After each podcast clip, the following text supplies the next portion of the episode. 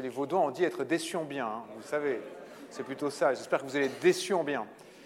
Alors effectivement, bah, je vous remercie d'abord toutes et toutes d'être présentes cet après-midi et, je suis très heureux d'être ici, surtout avec des étudiants de l'école qui vont aussi vous parler, puisque, comme vous l'avez vu dans cette impressionnante filmographie, je regardais s'il y avait tout, vous avez été très complet, en tout cas je vous félicite. Je suis déjà un vieux cinéaste pour tous ces gens qui viennent ici, mais ça fait bientôt 20 ans que je fais des films. Et donc les gens que vous allez rencontrer ont eux-mêmes 20 ans, donc ils sont tout juste nés quand j'ai commencé à faire des films, donc ils ont forcément une façon différente de faire du cinéma que la mienne, et c'est tout l'intérêt d'être dans l'enseignement, et c'est un petit peu ce dont je vais essayer de vous parler cet après-midi. Et en fait, pour répondre très rapidement à la question qui était posée dans l'intitulé de cette conférence, le cinéma s'enseigne-t-il? Je peux vous dire non. Donc voilà, on peut aller boire le vin d'honneur maintenant, euh, voir si nos impôts sont bien, euh, sont bien dépensés dans la, la vigne euh, lausannoise. Non, évidemment, c'était un peu une boutade cette question, puisque quand on a proposé de faire cette conférence, euh, il y avait l'idée évidemment de vous offrir une sorte euh, d'apéritif de, ce qui vous serait présenté à la fin de votre saison ici à Lausanne, à savoir les films réalisés par les étudiantes et les étudiants de l'école, et c'est surtout ça dans le fond qui va nous occuper ces semestres. Mais pour essayer d'être concret et d'expliquer un peu quel va être le processus de fabrication des films que vous allez voir à la fin de votre saison, eh bien l'idée c'était de se dire on vous donne quelques éléments et au lieu de raconter comment est-ce qu'on devient cinéaste, puisqu'il y a autant de façons de devenir cinéaste qu'il y a d'êtres humains, puisque chacun a un parcours de vie très différent et des façons différentes d'y arriver, l'idée c'était plutôt d'essayer d'axer un petit peu sur comment est-ce qu'on accompagne des jeunes réalisatrices et des jeunes réalisateurs à devenir euh, réalisatrices et réalisateurs à leur tour. Et je crois que la première des qualités ou la première des choses en fait qu'on demande à des étudiants, euh, bien avant toute éducation et tout savoir sur le cinéma, c'est une qualité que vous avez puisque vous êtes là cet après-midi. Donc autant que tous, autant que vous êtes, vous pourriez être postulant pour rentrer à l'école en première année si vous aviez tous juste 20 ans de moins naturellement au minimum 20 ans de moins, puisqu'il faut avoir entre 20 et 27 ans pour rentrer à l'école en première année. Je subodore que vous êtes tous à à peu près 20 ans de cet âge-là, en gros. Euh, c'est la curiosité, évidemment. Ce qui crée, ce qui permet à, une réalisatrice ou un réalisateur d'évoluer, de grandir et de développer une écriture cinématographique qui lui est propre, c'est d'être curieux. Et cette chose-là, vous le savez mieux que, quiconque, ça ne s'apprend pas dans les écoles, ça peut, s'aiguiser euh, avec la vie, hein, euh, ça peut s'aiguiser avec les expériences, mais c'est quelque chose duquel il faut être pourvu, même j'ai envie de dire, depuis, euh, depuis tout petit. Je crois qu'il faut beaucoup s'être ennuyé pour avoir envie d'être réalisatrice ou réalisateur. Et, peut-être que la seule, moi j'aime beaucoup la technologie, je suis fasciné par tout ce qui mais peut-être la seule chose qui m'inquiète un peu avec l'arrivée des tablettes et le fait que tout le monde puisse regarder des images qui bougent tout le temps, être tout le temps occupé avec des téléphones portables ou des tablettes, c'est que j'ai peur que les enfants ne s'ennuient plus beaucoup. Euh, je sais que moi j'ai passé beaucoup de temps dans les trajets en voiture à me battre avec mon frère et ma sœur, c'était très utile pour développer la logique de conflit d'arguments et de contre-arguments, et puis euh, l'exercice physique aussi, quand on n'a plus d'arguments, il faut taper sur sa petite sœur ou votre petite sœur vous tape dessus. Euh, ça vous apprend beaucoup de choses, et mais aussi parce que, dans le fond, les images ou le cinéma ou la télévision étaient quelque chose qui n'était pas tout le temps accessible. Et le fait que ça n'était pas tout le temps accessible, que dans le fond les émissions de télévision ne commençaient pas forcément le matin, que le cinéma était quelque chose de rare, ça obligeait d'essayer d'imaginer comment le cinéma pourrait être quand on n'avait pas sous la main la possibilité de voir des films. Et peut-être la seule inquiétude que j'ai, mais c'en est une fausse, puisque vous le savez mieux que moi, en fait, dans le fond, on s'adapte toujours à la technologie. Et la technologie produit toujours de nouvelles choses.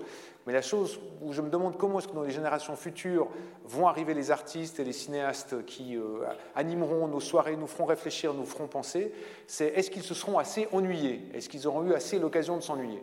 Parce que de cet ennui naît de la curiosité, parce que quand on est en voiture et qu'on n'a pas une tablette devant soi pour regarder des films, on regarde par la fenêtre, on se pose des questions, on laisse son cerveau déambuler, aller se promener, on accepte que les choses n'arrivent pas tout de suite, maintenant, immédiatement, mais qu'il faut un peu les désirer.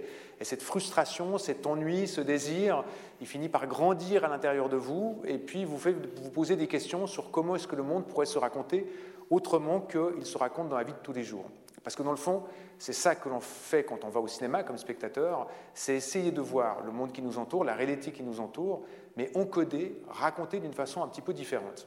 Euh, c'est faire un pas de côté et essayer de regarder le monde tel qu'il est, que ce soit en documentaire ou en fiction, que ce soit dans des films de science-fiction ou des documentaires réalistes, c'est d'essayer de comprendre le monde qui nous entoure, mais en faisant un petit pas et de le regarder sous un autre angle. Et en général, un cinéaste, c'est quelqu'un qui vous aide à faire ça. La chose qu'on apprend, je crois, avant tout quand on a envie de faire du cinéma, c'est que même si c'est nous qui organisons les images et la narration, même si c'est nous qui écrivons le scénario, même si c'est nous qui imaginons les situations, il faut laisser beaucoup, beaucoup de place à vous, les spectateurs, pour pouvoir vous emparer du film et qu'il puisse raconter quelque chose sur vous. Quand vous allez voir un film de cinéma, il vous intéresse la plupart du temps, vous avez de l'intérêt pour cet objet parce que vous reconnaissez quelque chose qui est un sentiment humain que vous avez rencontré.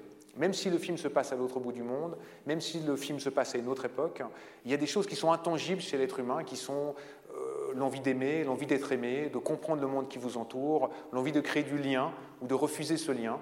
C'est des sentiments assez forts pour que n'importe qui, dans n'importe quelle époque, on puisse s'en emparer et les faire siens. Alors la chose qui nous intéressait avec le mandat qui nous a été proposé par Connaissance 3, c'était qu'évidemment, parler de l'âge, euh, du fait de vieillir, euh, de mûrir, d'avoir d'autres expériences de vie après euh, l'expérience professionnelle, c'est quelque chose qui est très très très éloigné des réalisatrices et réalisateurs que vous allez rencontrer. Puisque comme je le disais, ils ont 20 ans, ou entre 20 et 25 ans, et donc la question de l'âge, de la retraite est quelque chose qui ne les touche pas du tout par principe, puisqu'ils sont en train d'essayer de rentrer dans la vie active.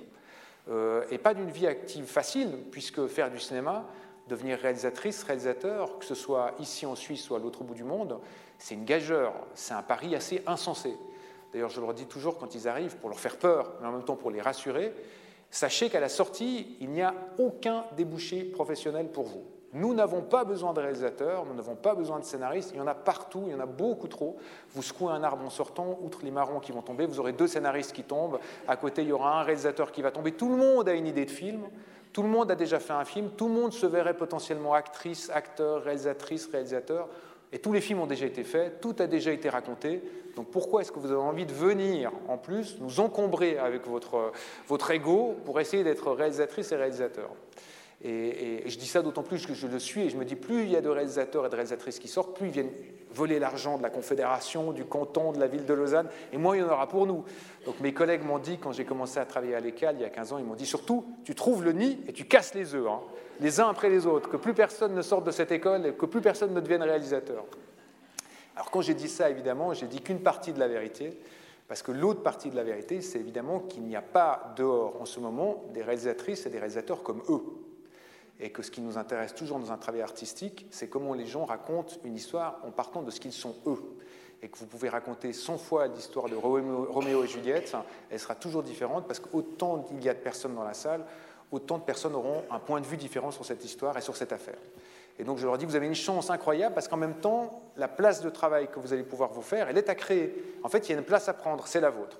Et pour cela, le processus de l'école, il vous permettra pendant 3 ans, 4 ans, 5 ans, s'ils font un master, d'arriver à trouver une façon de raconter des histoires qui leur ressemblent, qui leur est propre et assez spécifique pour que je n'ai pas l'impression, quand j'irai voir le film au cinéma, de l'avoir déjà vu, mais qu'on me dise la même histoire, toujours la même histoire sans doute, euh, mais d'une façon différente. Vous savez, les Américains souvent se moquent de nous parce qu'ils disent la différence entre le cinéma européen et le cinéma américain, elle est très simple. Dans les films américains, c'est toujours l'histoire d'un garçon qui tombe amoureux d'une fille et ça se termine bien. Et dans les films européens, c'est toujours l'histoire d'un garçon qui tombe amoureux d'une fille et ça se finit mal. Euh, en étant presque aussi schématique que ça, c'est vrai, c'est toujours un peu les mêmes histoires qu'on raconte. Par contre, la façon de les inscrire dans le temps, la façon de les inscrire dans une écriture cinématographique, ça, elle est propre à chacun et à chacune. Alors, ce qui nous intéressait évidemment dans le mandat Connaissance 3, pour y revenir, c'était le fait qu'on allait devoir parler de vous, ou en tout cas que les étudiants allaient devoir parler de vous. Euh, catégorie de la population qu'ils connaissent en général uniquement à travers leurs grands-parents. Euh, avec lequel ils ont une relation qui est une relation forcément familiale, souvent empreinte d'affection, ou peut-être pas, enfin toujours d'affection, positive ou négative, forte ou pas forte, mais toujours d'affection, et que dans le fond, la, réalité du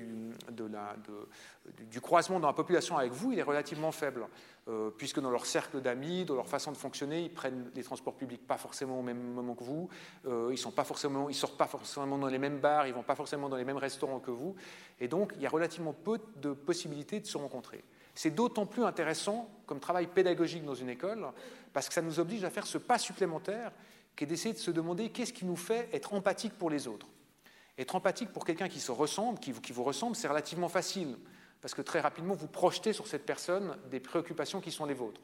Donc souvent, les étudiants, quand ils arrivent en première année d'école de cinéma, et c'est bien normal, ils racontent des histoires qui les concernent. Euh, leurs amis, les choses qu'ils ont vécues, leur enfance, le suicide de quelqu'un, euh, euh, la bonne soirée passée avec quelqu'un d'autre. et ils racontent quelque chose qui est proche d'eux ou qu'ils ont vécu. Leur enfance ou leur enfance proche, ou le passage à l'adolescence, puisqu'ils sont en train de rentrer dans l'âge adulte ou qu'ils y sont déjà de, plein pied. Ils racontent quelque chose qui leur est propre. de devoir s'intéresser à des gens qui sont d'une autre génération, ça permet juste de se dire quels sont les intangibles qui permettront, en fait, dans le fond, de, de porter sur vous les mêmes sentiments qu'ils peuvent avoir sur eux. Et donc de se dire que quelqu'un qui est à la retraite a aussi du désir, a aussi des peurs, a aussi de l'anxiété, des fois ne sait pas, des fois se, se, trompe, a de la peine à avouer qu'il s'est trompé, euh, a de la peine à être compris.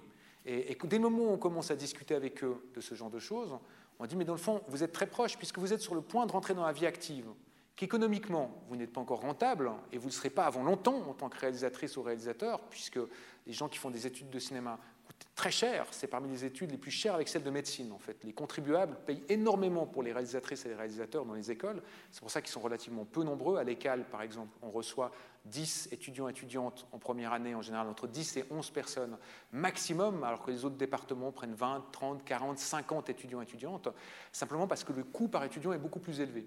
Pour plein de raisons, parce que le cinéma coûte cher, que ça demande de la technique, et que cinéma, ce n'est pas un métier. C'est un corps de métiers qui vont aussi bien du décorateur, de l'habilleur, du chauffeur dans les voitures, au réalisateur, au scénariste. Donc c'est un ensemble de métiers extrêmement complexes qu'il faut présenter. C'est comme si on disait, vous allez vous inscrire en médecine, et en fait, médecine, vous allez faire tout ce qu'il y a dans médecine. Vous allez apprendre tout ce qu'il y a dans médecine pour ensuite savoir vers quoi vous vous spécialisez. Et donc, c'est des études qui coûtent très cher. Donc, pour revenir à cet aspect économique qui n'est pas anodin, ils sont sur le point de rentrer dans la vie active, mais ils n'y sont pas encore. Donc économiquement, ils sont inintéressants pour les marchés, euh, pour la pub, pour le commerce, pour la société de consommation. Puis vous qui êtes en train de sortir, ou qui êtes sorti de, votre vie active, ben, de nouveau vous tombez dans cette espèce de truc. On dit vous allez finir par coûter, voilà, vous allez finir par euh, vous coûter à la VS, vous coûtez à plein de choses, en aide, en subside, et vous ne travaillez plus, donc vous ne formez plus, vous n'apportez plus d'argent à la société. C'est très réducteur, c'est très injuste, et vous êtes dans les deux cas dans la même situation. De se dire, est-ce qu'on peut voir la société uniquement comme un lieu de consommation? Bien sûr que non. Donc les gens qui sortent du moment de la vie active et ceux qui rentrent ont peut-être des choses à se dire. Et c'est un peu sur ce pari que nous étions partis. On était très heureux que Connaissance 3 et Patricia Martin, pas Martin, pardon, Dubois, pardon, Patricia Dubois euh, euh, soit venue nous présenter le projet, parce que ça permettait effectivement de se poser des questions qu'on ne se poserait pas. Et on a décidé de confier ce mandat ambitieux, très ambitieux, à des étudiants de première année. Alors pour vous expliquer juste en quelques mots le, parcours que font les étudiants à l'école, ils peuvent choisir de rentrer en classe préparatoire, qui s'appelle la classe propédeutique, dans laquelle ils ont des cours qui couvrent aussi bien le design, la photographie, le, graphisme, l'histoire de l'art, l'histoire des médias. Et ils ont uniquement un jour de spécialisation de cinéma qui a lieu le vendredi. Et même si ce cours il est en général très ambitieux, malgré tout, ils ont une expérience de cinéma qui est très petite. Et puis, ils peuvent être rejoints en rentrant en première année. Donc, il faut réussir cette classe préparatoire, être sélectionné à cette classe préparatoire, la réussir pour avoir le droit de se présenter à l'examen pour rentrer en première année de cinéma. Où là, vous rentrez dans ce qu'on appelle les hautes euh, écoles spécialisées, les HES, euh, qui vous mènera à ce qu'on appelle un bachelor, en bon français, un bachelier, après trois ans. Et donc, ils doivent, repostuler un examen pour rentrer en première année. Donc, quand ils sont en classe préparatoire à l'école, il n'est pas encore sûr qu'ils aient le droit de rentrer en première année. En général, ils sont 10 ou 11 en classe préparatoire et ils seront 8 à rentrer en première année, 8 ou 9, ça dépend. Euh, donc, souvent, les étudiants qu'on a sélectionnés pour la classe préparatoire, ils rentrent en première année, mais pas toujours. Parce qu'ils sont rejoints par des étudiants et étudiantes de l'extérieur qui ont fait des classes préparatoires dans d'autres pays ou qui ont une expérience de vie qui peut concurrencer ou être de même niveau qu'une classe préparatoire et ils repassent un concours tous ensemble pour rentrer en première année. Mais donc, les gens qu'on a reçus il y a de cela deux semaines, euh, autour du 20 septembre, presque trois semaines maintenant, euh, ce sont des gens qui ont une expérience de cinéma, euh, dans le fond, très limitée. Enfin, très limitée en, ce qui concerne l'écale. Ils ont peut-être déjà fait des films de skate, des films avec des amis, des vidéoclips, des films de fiction, mais entre eux. Donc c'est toujours un peu un pari que l'on fait en disant on va mettre dans les mains de gens qui sont relativement inexpérimentés un objet très compliqué à mener qui est un mandat. Et pourquoi ce genre de mandat nous intéresse? Parce que dans le fond, la deuxième chose qui est importante après la, curiosité pour être cinéaste, c'est la confiance. Il faut qu'il y ait des gens qui vous fassent confiance, et pour que cette confiance soit accordée, il faut qu'il y ait un enjeu. On ne vous fait pas, ça sert à rien qu'on vous fasse confiance s'il n'y a pas d'enjeu. Si je vous dis voilà faites un film, je vous fais confiance, mais il sera monté nulle part, vous ne vous chargez pas de la même émotion et de la même intensité. Donc pourquoi c'est important pour nous que ce soit un mandat de l'extérieur? Parce que les étudiantes et étudiants que vous allez rencontrer aujourd'hui, deux d'entre elles vont venir vous présenter leur projet, euh, elles sont chargées d'une lourde responsabilité. Elles savent, et ils savent que dans six mois, il va falloir au Capitole, à Lausanne, présenter les films devant tout le monde, vous les montrer à vous, qui ne vous poseront pas tellement la question est-ce qu'ils ont bien appris comment faire du son, est-ce qu'ils ont bien appris comment faire de l'image, est-ce qu'ils ont bien appris comment écrire un scénario, vous allez vous demander si le film vous a parlé, vous a touché, vous a fait vous indigner, vous a scandalisé, bref, si ce film a suscité en vous une émotion. Et quand on est dans une école de cinéma, c'est vrai que nous, la question qu'on se pose, elles sont évidemment d'ordre pédagogique, et puis des fois il y a des films qui sont mauvais, mais on est content parce qu'on dit c'est bien, l'étudiant ou étudiant a compris pourquoi c'était mauvais, et ça lui a permis d'avancer. Et là, il y a une petite tension supplémentaire qu'il ne faut pas que le film soit mauvais, parce qu'il faut que le film soit vu, aimé et compris par vous. Quand j'entends aimer, ça ne veut pas dire que vous l'aimiez dans le sens que vous adhériez à l'idée, mais c'est qu'il vous ait fait réagir, en bien comme en mal.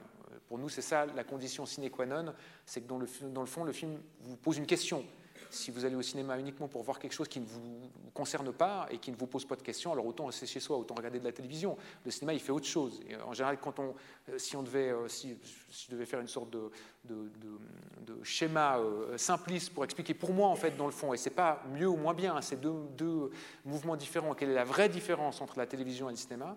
La télévision, elle a cette force d'entonnoir. Vous vous posez plein de questions, et la télévision, elle le fait souvent avec beaucoup de talent, elle arrive à trouver des réponses aux questions que vous posez. Euh, et son travail, c'est d'essayer de faire ça, de partir d'une très grande complexité pour vous amener à comprendre quelque chose qui est plus digérable. Et j'ai l'impression que notre travail au cinéma, c'est de faire exactement l'inverse. C'est de rentrer dans un film où vous vous imaginez que les choses sont assez évidentes, les gens sont bons ou mauvais. Et notre travail de cinéaste, c'est de dire, regardez, en fait, c'est très compliqué. Euh, et que vous ressortiez du film avec beaucoup plus de questions que vous en aviez en entrant, mais avec le plaisir de vous les poser. Il n'y a rien de pire qu'un film où on se pose plein de questions auxquelles le film n'a pas répondu. Par contre, c'est très jouissif de voir un film dans lequel on vous a posé des questions, on vous dit tiens, ça, ça me donne du grain à moudre, des discussions avec les petits-enfants, comme a dit le président, mais aussi dans votre tête, simplement, ça vous a aéré, ça vous a fait obliger à penser différemment. Et ce travail-là, évidemment, il est très important pour nous, il est très important pour eux. Et le, challenge, le, but que nous nous mettons avec ce mandat, c'est évidemment que les films, ils vous plaisent en tant que tels. Pas uniquement des films faits par des étudiants où vous vous diriez à la fin, ah bah c'est quand même très bien pour des étudiants, ce qui serait un échec pour nous, de se dire, il y a presque une forme de condescendance, de dire, bah, quand même, pour des gens qui débutent, c'est super. Nous, notre, notre challenge, notre envie, c'est que vous voyez les films en vous disant, les films nous ont plu, nous ont touchés, comme des films à part entière. Et donc c'est important de le faire avec les premières années parce que ça donne ce deuxième pilier que je trouve très important dans la formation pédagogique, qui est la confiance. On ne vous connaît pas, les étudiants qui arrivent à l'école. Vous avez fait un entretien avec nous, on a vu votre dossier. Ils étaient environ 150 à vouloir postuler pour la, pour la. On en a pris 10 on a quand même essayé de ne pas trop se gourer. On a essayé d'être un peu juste sur les personnes que l'on décidait de retenir. Mais après, c'est un peu euh, un pari. Mais si vous ne faites pas ce pari-là, il naîtra jamais de cinéaste. Si vous ne donnez pas confiance à des gens auxquels vous ne savez pas grand-chose, eh bien, dans le fond, euh, il ne va jamais naître quoi que ce soit. Comme quand vous allez au cinéma, souvent vous allez voir un film en ne sachant pas vraiment quel va être ce film, mais vous êtes prêt à, en Suisse, c'est très cher. Hein. Vous êtes prêt à dépenser 19 francs, c'est peut-être un peu moins cher avec la VS, mais c'est quand même extrêmement cher, beaucoup trop cher. Partout, je peux le dire publiquement, je le dis, le cinéma est beaucoup trop cher en Suisse. C'est un art populaire à la base, ça ne devrait pas être plus cher qu'une place de théâtre. Or, à plein d'endroits, c'est plus cher que des places de théâtre. En tout cas, pour les étudiants, c'est des fois plus cher que des places de théâtre. Pas que j'aime pas le théâtre, j'adore le théâtre, mais je trouve que le cinéma devrait être très accessible.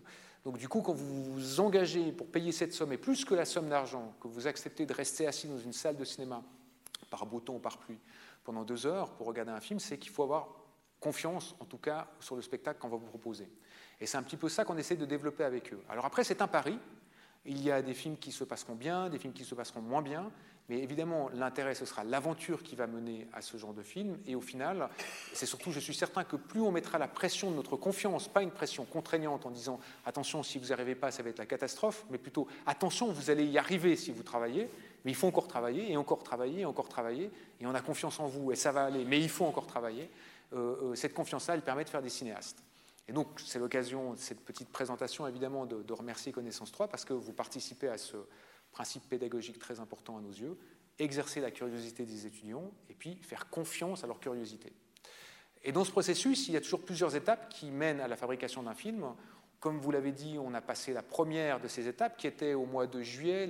les, gens de, Connaissance 3 sont venus présenter le projet, expliquer ce que c'est que Connaissance 3 à des étudiants qui ne savaient pas forcément, pour plein de raisons, parce que comme je le disais, ils ne sont pas euh, touchés par la, catégorie d'âge auquel s'adressent ces conférences, mais aussi peut-être parce qu'ils viennent d'autres pays, d'autres cultures, et que dans le fond, dans leur pays respectif, n'existe pas ce genre de conférences, ou que ce genre de questions ne se posent pas de la même façon. Et donc, du coup, c'était l'occasion aussi d'expliquer pourquoi est-ce que Connaissance 3 existe, à quoi, à quel, besoin ça répond, euh, qu'est-ce que les gens attendent en fait de voir. la chose qui nous a beaucoup rassurés quand on a discuté, c'était la très grande liberté qui a été laissée. C'était de dire, nous, on veut que vous parliez, il y a un cahier des charges, on a demandé de faire un cahier des charges que vous avez vu, mais après, soyez libre de faire ce que vous voulez. C'est-à-dire des documentaires si vous le souhaitez, des comédies, des films de fiction, il faut que ça vous parle. Et à partir de là, les étudiants sont partis, c'était juste avant l'été, hein, donc ils sont partis euh, pendant tout l'été pour réfléchir un peu aux idées qu'ils pourraient proposer, au, projet de, premier pitch. Alors un pitch, c'est un, petit résumé, c'est ce que vont faire les étudiantes qui vont venir présenter leur projet maintenant. C'est une sorte de petite présentation assez succincte euh, qui permet simplement de vous faire une idée de à quoi ressemblera le film. Alors on raconte autrefois que ce mot pitch, qui est un mot anglo-saxon, on raconte que c'était euh, lié à un temps minimum. Une légende urbaine dit qu'il fallait être capable pour un réalisateur, si par hasard à Hollywood il prenait un ascenseur avec un producteur, d'être capable de parler de son idée en, entre moins de 30 secondes, au moins de 40 secondes, puisque le temps que le producteur rentre dans l'ascenseur et arrive au dernier étage de la tour, vous aviez un temps très limité pour dire attendez, j'ai une idée de, film, il faut absolument que je vous en parle et que je vous convainc. Donc il restait cette idée de rapidité, de se dire il faut qu'en quelques mots, vous aviez donné non pas toute l'histoire du film, mais de donner un peu le, le Stimmung, comme ça, l'esprit, l'esprit du film, le sens du film de, manière générale. Et c'est ce qu'on a essayé de faire dans la petite présentation qui a eu lieu à la rentrée, c'était que chacun et chacune puisse dire un peu, je ne peux pas encore vous dire vraiment ce qui va se passer, je ne peux pas vous raconter toute l'histoire, il y a beaucoup de zones, qui sont encore un peu floues. Par contre, j'ai une idée forte, voilà cette idée forte, dites-moi ce que vous en pensez, est-ce que vous, est-ce que vous en pensez, et dites-moi si elle peut rentrer dans la collection. Et chacun et chacune des étudiants et étudiantes a donc proposé à, Connaissance 3 au début du semestre une petite présentation dont on va vous montrer deux. Euh, deux, des, deux, des, étudiants vont venir présenter leur projet en sachant, comme il était dit avant, qu'il y en aura d'autres, pas parce que c'est les, plus, les meilleurs et les plus aboutis, etc. je commence déjà à leur casser un peu le dos pour pas qu'ils se prennent trop au sérieux, qu'ils disent Moi, je suis monté sur scène aujourd'hui, c'est déjà acquis, là, j'ai mon diplôme l'année prochaine. Euh, mais juste parce qu'on trouvait qu'ils étaient assez révélateurs, en fait, dans le fond, des, des, directions qui étaient prises et des possibilités de cinéma qui étaient, euh, qui étaient proposées dans cet atelier. Alors, je vais demander aux deux étudiantes de monter, ces deux dames, deux filles, et c'est pas pour rien. Euh, euh, j'en profite pour dire quelque chose. Vous savez, euh, la parité, évidemment que ça n'existe jamais, vous le savez mieux que moi, c'est très difficile. Par contre, on doit essayer d'y arriver. Et quand, je suis arrivé à l'école, il y a 15 ans, toutes les classes de réalisation, c'était quasiment que des garçons. C'était toujours des garçons, il y avait une fois une ou deux filles, il y avait très très peu de femmes présentes dans les cours de réalisation. Et qu'est-ce qu'il y a de plus ennuyeux que des classes avec que des garçons, comme il n'y a rien de plus horrible que des classes avec que des filles euh, ça vous donne une seule vision de, lecture des choses. De par l'histoire que vous avez, vous racontez les choses de façon différente. Et donc, on a essayé de faire un effort pour se dire, il faut, c'est pas du tout de créer des quotas et de se dire, on pense jamais en termes de combien de filles ou combien de garçons rentrent dans le département cinéma. Par contre, on sait que petit à petit, en faisant venir des productrices et pas que des producteurs, en faisant venir des chefs opératrices et pas que des chefs opérateurs, en, montrant des films et en invitant des réalisatrices qui présentent des œuvres et pas que des réalisateurs qui viennent défendre leur travail, vous finissez par faire comprendre à tout le monde que non seulement il faut que les femmes se sentent autorisées à faire des films, mais surtout que dans ce monde où on produit de plus en plus de films, on a de plus en plus besoin de points de vue qui ne sont pas uniquement des points de vue des dominants, c'est-à-dire des hommes blancs relativement âgés. Donc c'est tout ce qui peut permettre de sortir de ce paradigme homme blanc âgé euh, est intéressant parce qu'il offre juste la diversité et qui permet à nous justement de faire cet exercice dont je parlais au départ, qui était l'exercice de réflexion quand on voit un film. Alors, Colline et Fanny, je vous laisse la parole. Je ne sais pas dans quel sens vous allez euh, la moins. Voilà, bah Fanny, vous êtes désignée. Donc je crois que c'est Colline qui fait la technique du coup. Et vous présentez votre projet. Voilà. Vous vous mettez ici? Ah, vous voulez celui dans l'ombre Non, non, mettez-vous dans la lumière. Je vous laisse.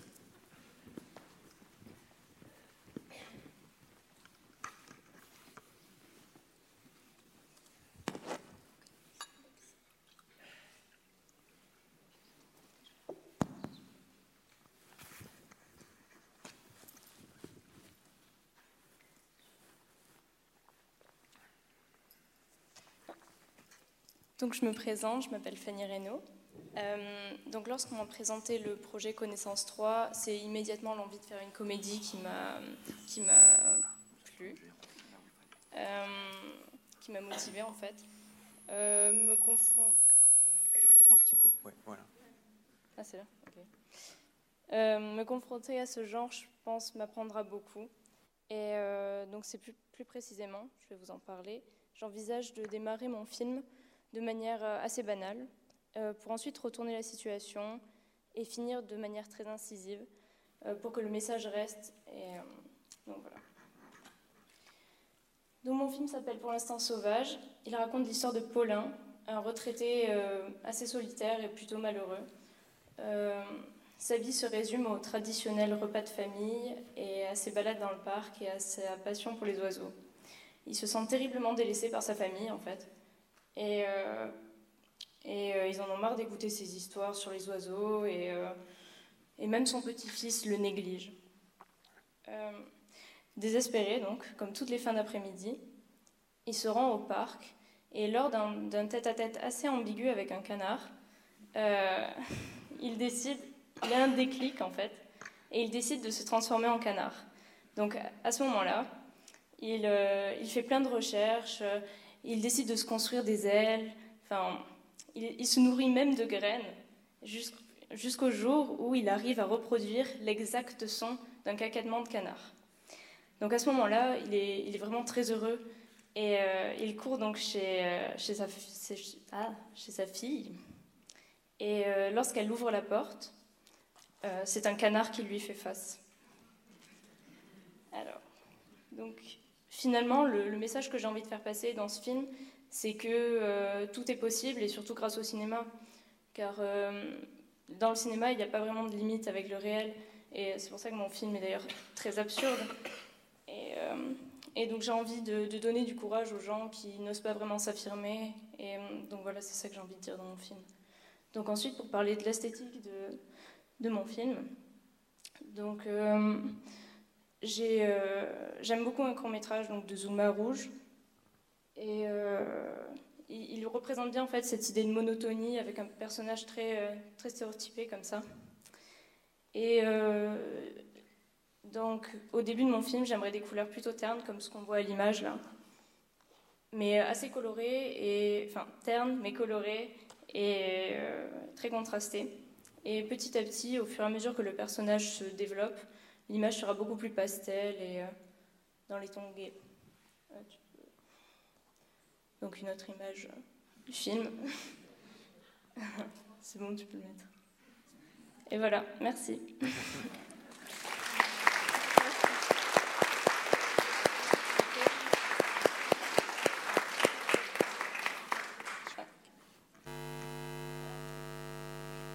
Bonjour, euh, je, donc je suis Colline Confort et euh, je vais laisser Fanny euh, mettre en route le PowerPoint.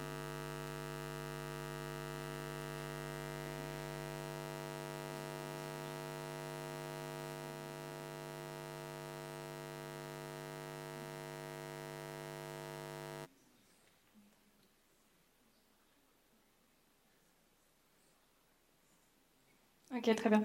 Donc, euh, je vais vous poser d'abord une question en fait dans ce, dans ce projet, c'est choisir comment vieillir. Et euh, j'ai envie de transmettre ces, ces sentiments-là dans, euh, dans une chronique et quelque, un, un, documentaire en fait. Donc, c'est un film dans lequel j'ai envie d'ouvrir les perspectives sur ce que peut être la vie après le passage, juste après le passage à la retraite et présenter cette période charnière comme euh, un nouveau départ, un élan et une nouvelle énergie très positive. Donc, par exemple, on pourrait euh, faire enfin ce qu'on a toujours eu envie de faire et y être encouragé par ses colocataires, donc, puisque le film se traitera d'une euh, colocation de, de seniors et de la vie en communauté dans une même maison. Donc finalement, la cohabitation dans ce projet-là serait comme une réponse à la solitude, voire à l'isolement et à l'exclusion en, EMS qui euh, peut euh, contraindre l'autonomie. Et donc, euh, voilà. Donc finalement, c'est un engagement politique, mais aussi très personnel pour ces gens-là. leur union entre eux peut permettre de se soutenir et de faire face à des hésitations, à des doutes et à des états d'âme possibles. Et ça permet aussi de présenter ce mode de vie qui peut être euh, marginal et hors des conventions, surtout en Suisse romande actuellement, et euh, de questionner son fonctionnement, donc par exemple la prise de décision ou encore euh, la tolérance, l'acceptation, le partage, ces choses-là. Finalement, ce projet, ce serait un message pour les personnes âgées et de montrer qu'on peut éloigner les fantômes du passé et vivre le moment présent tout en préparant son futur au mieux. Donc finalement, le ton souhaité, ce serait quelque chose de très tendre et doux. Comme ce mode de vie implique euh, un certain euh, fantasme d'un idéal de vie euh, ensemble, il y a un potentiel de, poésie qui est, qui est présent là-dedans, dans ce que je vois finalement comme un combat aussi contre l'individualisme. Donc la structure, ce serait de présenter quelque chose allant, présentant du collectif et également de l'intime, et de pouvoir questionner le groupe, son fonctionnement, et rencontrer, euh, aller à la rencontre de plusieurs personnages. Que, voilà, donc Claire-Lise, ensuite Isabelle, ainsi que son mari Nicolas et Pascal. Voilà. Donc euh, les voilà en groupe. Ce sont tous les quatre des personnes qui ont un goût très prononcé pour l'aventure. Et donc l'histoire va se passer euh, avec ces quatre personnages qui euh, ont rénové leur maison euh, eux-mêmes, pour eux, par eux.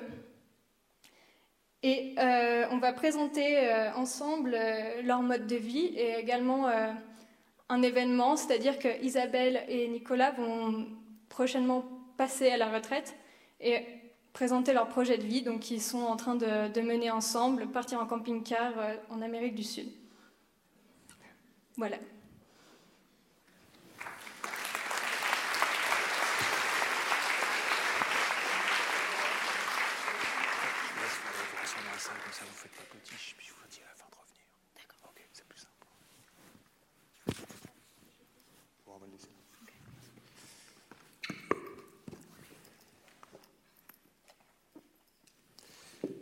Voilà, alors ça, c'est deux des projets qui vont être développés.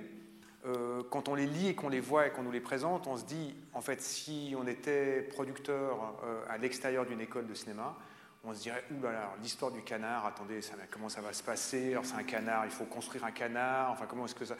Et puis alors ça va être très compliqué, et puis alors le dernier projet, est-ce que vous allez partir en voyage avec eux dans le, dans le camping-car, et vous allez filmer pendant combien de temps? Enfin, vous savez, dès qu'on se met à réfléchir à un projet de cinéma, en règle générale, tout est impossible. Faire un film, c'est une suite d'impossibilités complètement euh, énormes.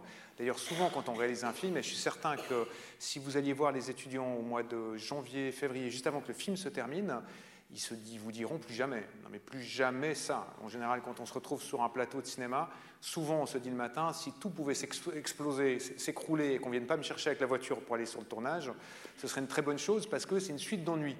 Dès le moment où elles ont fait ce qu'elles ont fait là maintenant, qu'elles vous ont présenté un projet, il va donc falloir obligatoirement que ces films soient réalisés pour le mois de mars. Et donc c'est épouvantable, hein, parce que si je leur disais maintenant la liste de problèmes qu'elles vont avoir pour faire leur histoire, elles resteraient couchées, alors là c'est sûr, les deux complètement, elles ne sortiraient plus de chez elles. Heureusement, je ne sais pas par quel mécanisme, on a l'aptitude, en tant que réalisatrice ou réalisateur, à oublier très vite. Euh, parce que je pense que la projection au Capitole des films terminés, est en général toujours assez gratifiant quand on peut montrer des films autour de soi, et que la seconde d'après, avant même que les applaudissements des gens se soient finis lors de la projection, vous êtes déjà en train de penser au film suivant que vous allez faire. Et heureusement, et surtout heureusement qu'on oublie à quel point c'est compliqué. Alors pour détailler un peu le nombre de problèmes et leur faire peur, et leur détailler exactement le nombre d'impossibilités qu'elles vont rencontrer à partir de maintenant, qu'ils et, et elles vont rencontrer, elles se situent aussi bien au niveau de l'écriture du scénario, aussi bien au niveau de la réalisation, de la direction d'acteurs ou de témoins, c'est-à-dire de personnes de la vie réelle dans le documentaire, mais on les dirige aussi. Vous savez, quand on fait un documentaire, on dirige aussi les personnes, on les demande de parler comme ça, on leur demande de s'asseoir à cet endroit, on leur demande de nous convaincre, de nous dire un certain nombre de choses. Donc c'est aussi de la direction d'acteurs comme on le fait pour des films de fiction, sauf que souvent les gens qui sont dans le documentaire ne sont pas rémunérés, mais enfin c'est un peu la même chose. Malgré tout, quand vous êtes à l'image, ce n'est pas vraiment vous, c'est une représentation de vous, et ça c'est toujours difficile à faire comprendre aux gens. Donc tout ce travail-là, il est énorme. Il y aura le travail du montage qui, euh, se déroule maintenant de façon, euh, depuis une trentaine d'années, qui se déroule de manière euh, virtuelle, c'est-à-dire sur des ordinateurs. On ne coupe plus la pellicule pour l'assembler l'une à côté de l'autre. On rentre toutes les images dans un ordinateur et on gère par l'informatique un système de montage mais qui est un moment assez douloureux parce que, en fait, quand vous réalisez votre film, vous avez passé, je ne sais pas, deux, trois jours concernant ces films-là en tournage, ou 40, 42 jours si vous faites un long métrage, et à un moment donné, vous vous retrouvez dans une salle fermée dans laquelle il faudra, avec tout ça, faire un film. et rien ne vous assure que ça fonctionnera. Jamais, en fait, jusqu'à ce que le film soit terminé. Et ça, c'est quelque chose, pour parler de l'enseignement dans les écoles, qui ne s'apprend pas.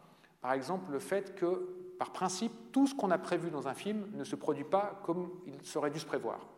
C'est-à-dire qu'il n'y a peut-être rien de plus planifié qu'un tournage de film, rien que plus planifié que la fabrication d'un film, ça coûte tellement cher. Pour vous donner un, exemple de budget moyen, en Europe ou en Suisse, un long métrage, un deuxième ou un troisième long métrage de fiction, la moyenne c'est 2 millions, 2 millions 2, 2 millions 3 euh, de francs suisses. Alors ça semble une somme très élevée, c'est toujours beaucoup moins élevé qu'en France ou qu'aux États-Unis évidemment, mais ces 2 millions, il faut bien à un moment donné donner des garanties à tout le monde qui va avoir un film au bout. Donc il faut convaincre les chaînes de télévision, convaincre euh, euh, l'Office fédéral de la culture, les systèmes européens d'aide, les distributeurs de films qui placent les films dans les salles. Donc il faut que tout soit extrêmement planifié. Par principe, un tournage de film et la fabrication d'un film, tout est euh, réglé depuis le départ. Quand on fait un budget de long métrage, on dit un an et demi avant le tournage, le nombre de repas qu'on va prendre, combien il y aura pour la collation, combien de jours on va rester dans ce décor. Il faut que tout soit réglé au plus près alors qu'on sait très bien que rien ne fonctionnera comme ça, que par principe, vous arriverez sur le tournage et qu'il y aura une catastrophe après l'autre, une autre, une autre, une autre, et que votre capacité de réalisateur ou de réalisatrice, c'est d'être capable de réagir à ces catastrophes. Un bon réalisateur ou une bonne réalisatrice, ce n'est pas quelqu'un qui suit le programme, ça tout le monde est capable de le faire. C'est comme colorier dans les albums de couleurs quand on était petit, être bien respecter le trait, être bien mettre la couleur dans le bon trait. Si vous n'êtes pas trop un manche, vous y arrivez quand même, en tout cas une ou deux fois, après vous arrivez à remplir les cases des bonnes couleurs. Euh, par contre, être capable de faire un dessin tout seul, ça c'est une autre paire de manches. Et donc quand on fait un film, on vous donne un cahier de couleurs en disant on est bien d'accord, on va faire ça, et vous le prenez en disant évidemment je ne vais pas faire ça, mais je vais faire quelque chose qui va ressembler, qui sera mieux que le cahier de couleurs, qui sera sans doute plus inventif. Mais donc cette capacité d'adaptation, elle ne s'apprend pas dans les écoles, il faut l'expérimenter. Et souvent, quand je disais en, plaisantant au départ, on n'apprend pas le cinéma, ça ne s'apprend pas. Si je suis très honnête, en fait, ce qu'on a à apprendre techniquement pour être réalisatrice ou réalisateur, ça prend une demi-journée. Allez, une journée dans le canton de Vaud, parce qu'il faut répéter deux fois les choses, ou parler un peu plus lentement que tout le monde ait bien compris, mais ça prend une journée. Voilà. Dès que vous avez compris quelles étaient à peu près les grosseurs de plan, euh, comment signer un contrat avec la télévision pour ne pas se faire voler tous ses droits, et que dire un producteur quand il n'est pas d'accord avec vous, bah, voilà, euh, c'est un petit peu tout ce que vous deviez savoir. Euh, je plaisante évidemment, mais ce n'est pas si faux. Tout le reste, c'est effectivement adapter et comprendre sa propre technique. Et surtout, être capable, dans plein de situations, de rebondir sur les impossibilités. C'est pour ça que la petite présentation que Colin et Fanny ont fait, elle est très importante, parce qu'à partir de là, elles vont passer encore des jours et des jours, des semaines et des semaines à retravailler le scénario, à reprévoir, à réécrire. Par exemple, à plusieurs moments, Fanny a dit, euh, après un moment, euh, qui est une formule qu'on utilise souvent en fait quand on parle. Après, quand vous racontez une histoire, vous dites quelques temps plus tard. Au cinéma, ce quelques, quelques temps plus tard, ça implique un certain nombre de choses compliquées. Comment est-ce qu'on fait comprendre que c'est quelques temps plus tard? Ou bien tout d'un coup, soudain, qu'est-ce que veut dire ce soudain en termes de langage cinématographique? Et donc, certes, il y a des méthodes qui apprennent, à, qui apprennent à écrire des scénarios, mais après, il faut aussi développer sa propre pratique. Comme vous pouvez apprendre comment écrire un best-seller, vous ne saurez pas en écrire un à tous les coups. Il faut que vous trouviez votre façon de faire. Donc tout cet encodage entre l'histoire que vous racontez, la façon de la raconter, et trouver un mode de conversion dans un objet transitionnel qu'on appelle un scénario, vous savez, un scénario, ce n'est pas quelque chose de très agréable à lire. C'est général une liste technique de dialogue avec relativement peu d'indications euh, de sentiments, mais qui sont plutôt des indications de lieu, de place, qui permettent en fait aux techniciens, aux techniciennes de savoir où ils doivent placer la caméra, qu'est-ce que les acteurs vont jouer, mais encore avant ça, aux producteurs aux productrices de dire combien le film va coûter. Si dans le film de Fanny, on dit qu'à un moment donné, il y a 15 convives à table, et que c'est écrit, lors de la discussion de famille, il y a 15 personnes autour de la table, ça veut dire 15 cachets de comédiens qui vont parler et manger, et donc c'est très différent que s'il y a 14 personnes ou 13 personnes. Si Fanny écrit qu'il y a un entremets, ou que pour commencer il y a une soupe, et qu'après il y aura un feuilleté aux champignons, je dis n'importe quoi, hein, Fanny, ce n'est pas une obligation, c'est uniquement une. J'imagine.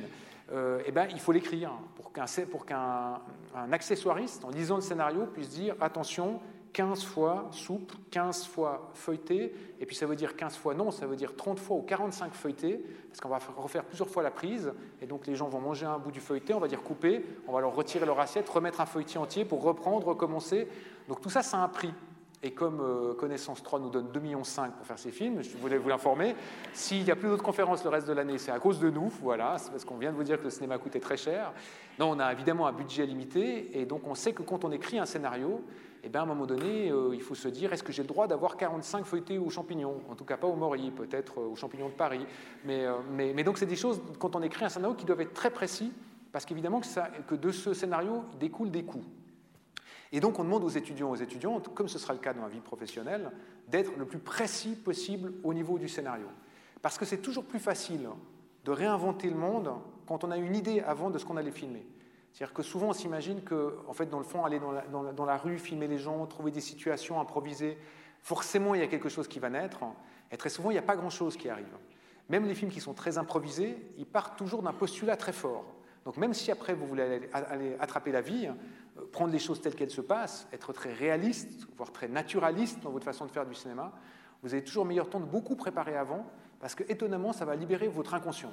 Vous savez, c'est un petit peu comme un ordinateur, la comparaison n'est pas forcément flatteuse, mais en fait notre cerveau, c'est un petit peu comme un ordinateur sur lequel il faudrait charger beaucoup, beaucoup de logiciels pour que le jour où, vous, en travaillant sur un document, vous rencontrez un document Word ou un PDF, ou je ne sais pas, une application pour les photographies, votre ordinateur le reconnaisse tout seul et, soit capable de s'adapter.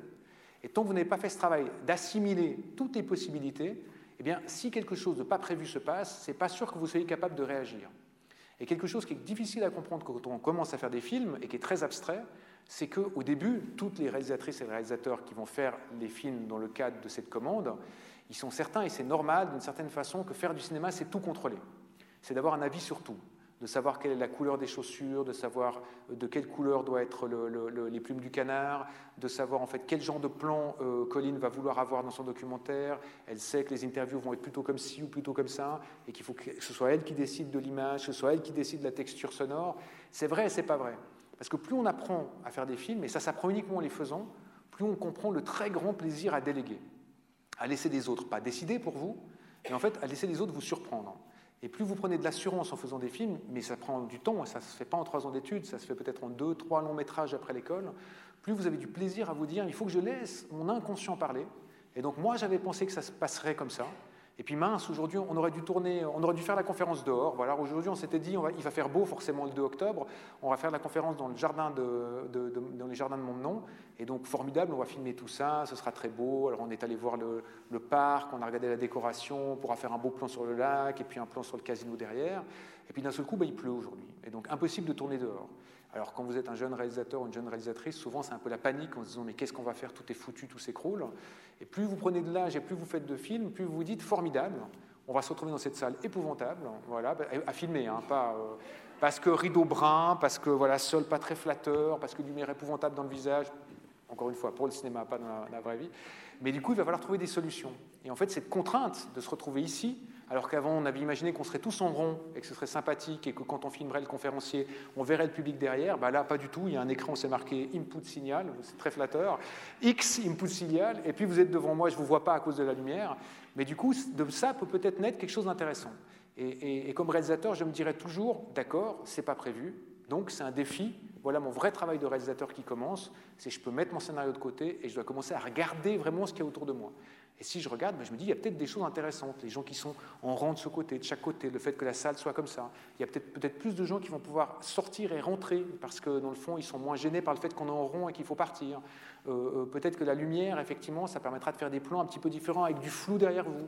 Et qu'au contraire, le fait qu'on puisse me voir parler pendant un long moment sans savoir à qui je parle et qu'on fasse après dans le montage ce qu'on appelle un contre-champ, c'est-à-dire un plan sur vous, et qu'on voyait cette montée de personnes devant moi, bah, ça produira un effet de montage beaucoup plus intéressant, beaucoup plus surprenant. Mais pour tout ça, il faut être capable, en fait, dans le fond, de réagir. Est-ce qu'on va demander aux étudiants C'est évidemment pas tout de suite de prévoir l'impossible parce que c'est impossible de prévoir l'impossible. Euh, voilà, il faut partir du principe que des choses doivent arriver et que notre capacité, c'est de nous adapter. Donc ce premier travail, il va encore prendre quelques, jours, quelques semaines. Dans la vérité, pour faire un long métrage de cinéma, on compte plutôt, allez, un premier film, ça prend 3 ans, 4 ans à écrire. Alors vous n'écrivez pas tous les jours, hein, le matin, en vous asseyant à votre table, mais entre les différentes versions que vous écrivez, les faire lire à des personnes, réécrire la version, voilà, ça prend très vite du temps, et donc c'est un très long travail pendant lequel, comme réalisateur, vous êtes tout seul avec votre sujet et vous essayez d'imaginer ce qui peut devenir.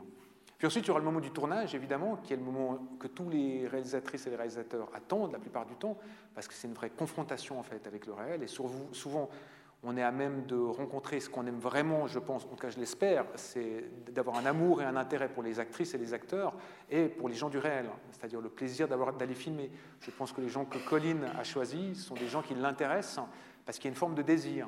Alors ce mot, il est toujours très étrange, désir, parce qu'il est très ambigu. Dans notre tête, on a toujours l'impression que le désir, c'est quelque chose qui est lié foncièrement à la sexualité, surtout si c'est un désir de corps. En fait, on se dit, mais qu'est-ce qu'on désire dans le corps d'un acteur? Mais en fait, ce désir, il est formidable justement parce qu'il n'est pas tellement lié à la sexualité. C'est un désir qui, englobe tout. On peut avoir du désir pour les personnes âgées que va filmer Colline. Elle aura du, Fanny aura du désir pour le canard, le canard qu'elle va filmer. On peut avoir du désir pour des enfants, pour des, des hommes, des femmes. C'est ça qui est intéressant en fait dans le fond, c'est de trouver quelque chose qui sur le corps de la personne que vous filmez va vous accrocher.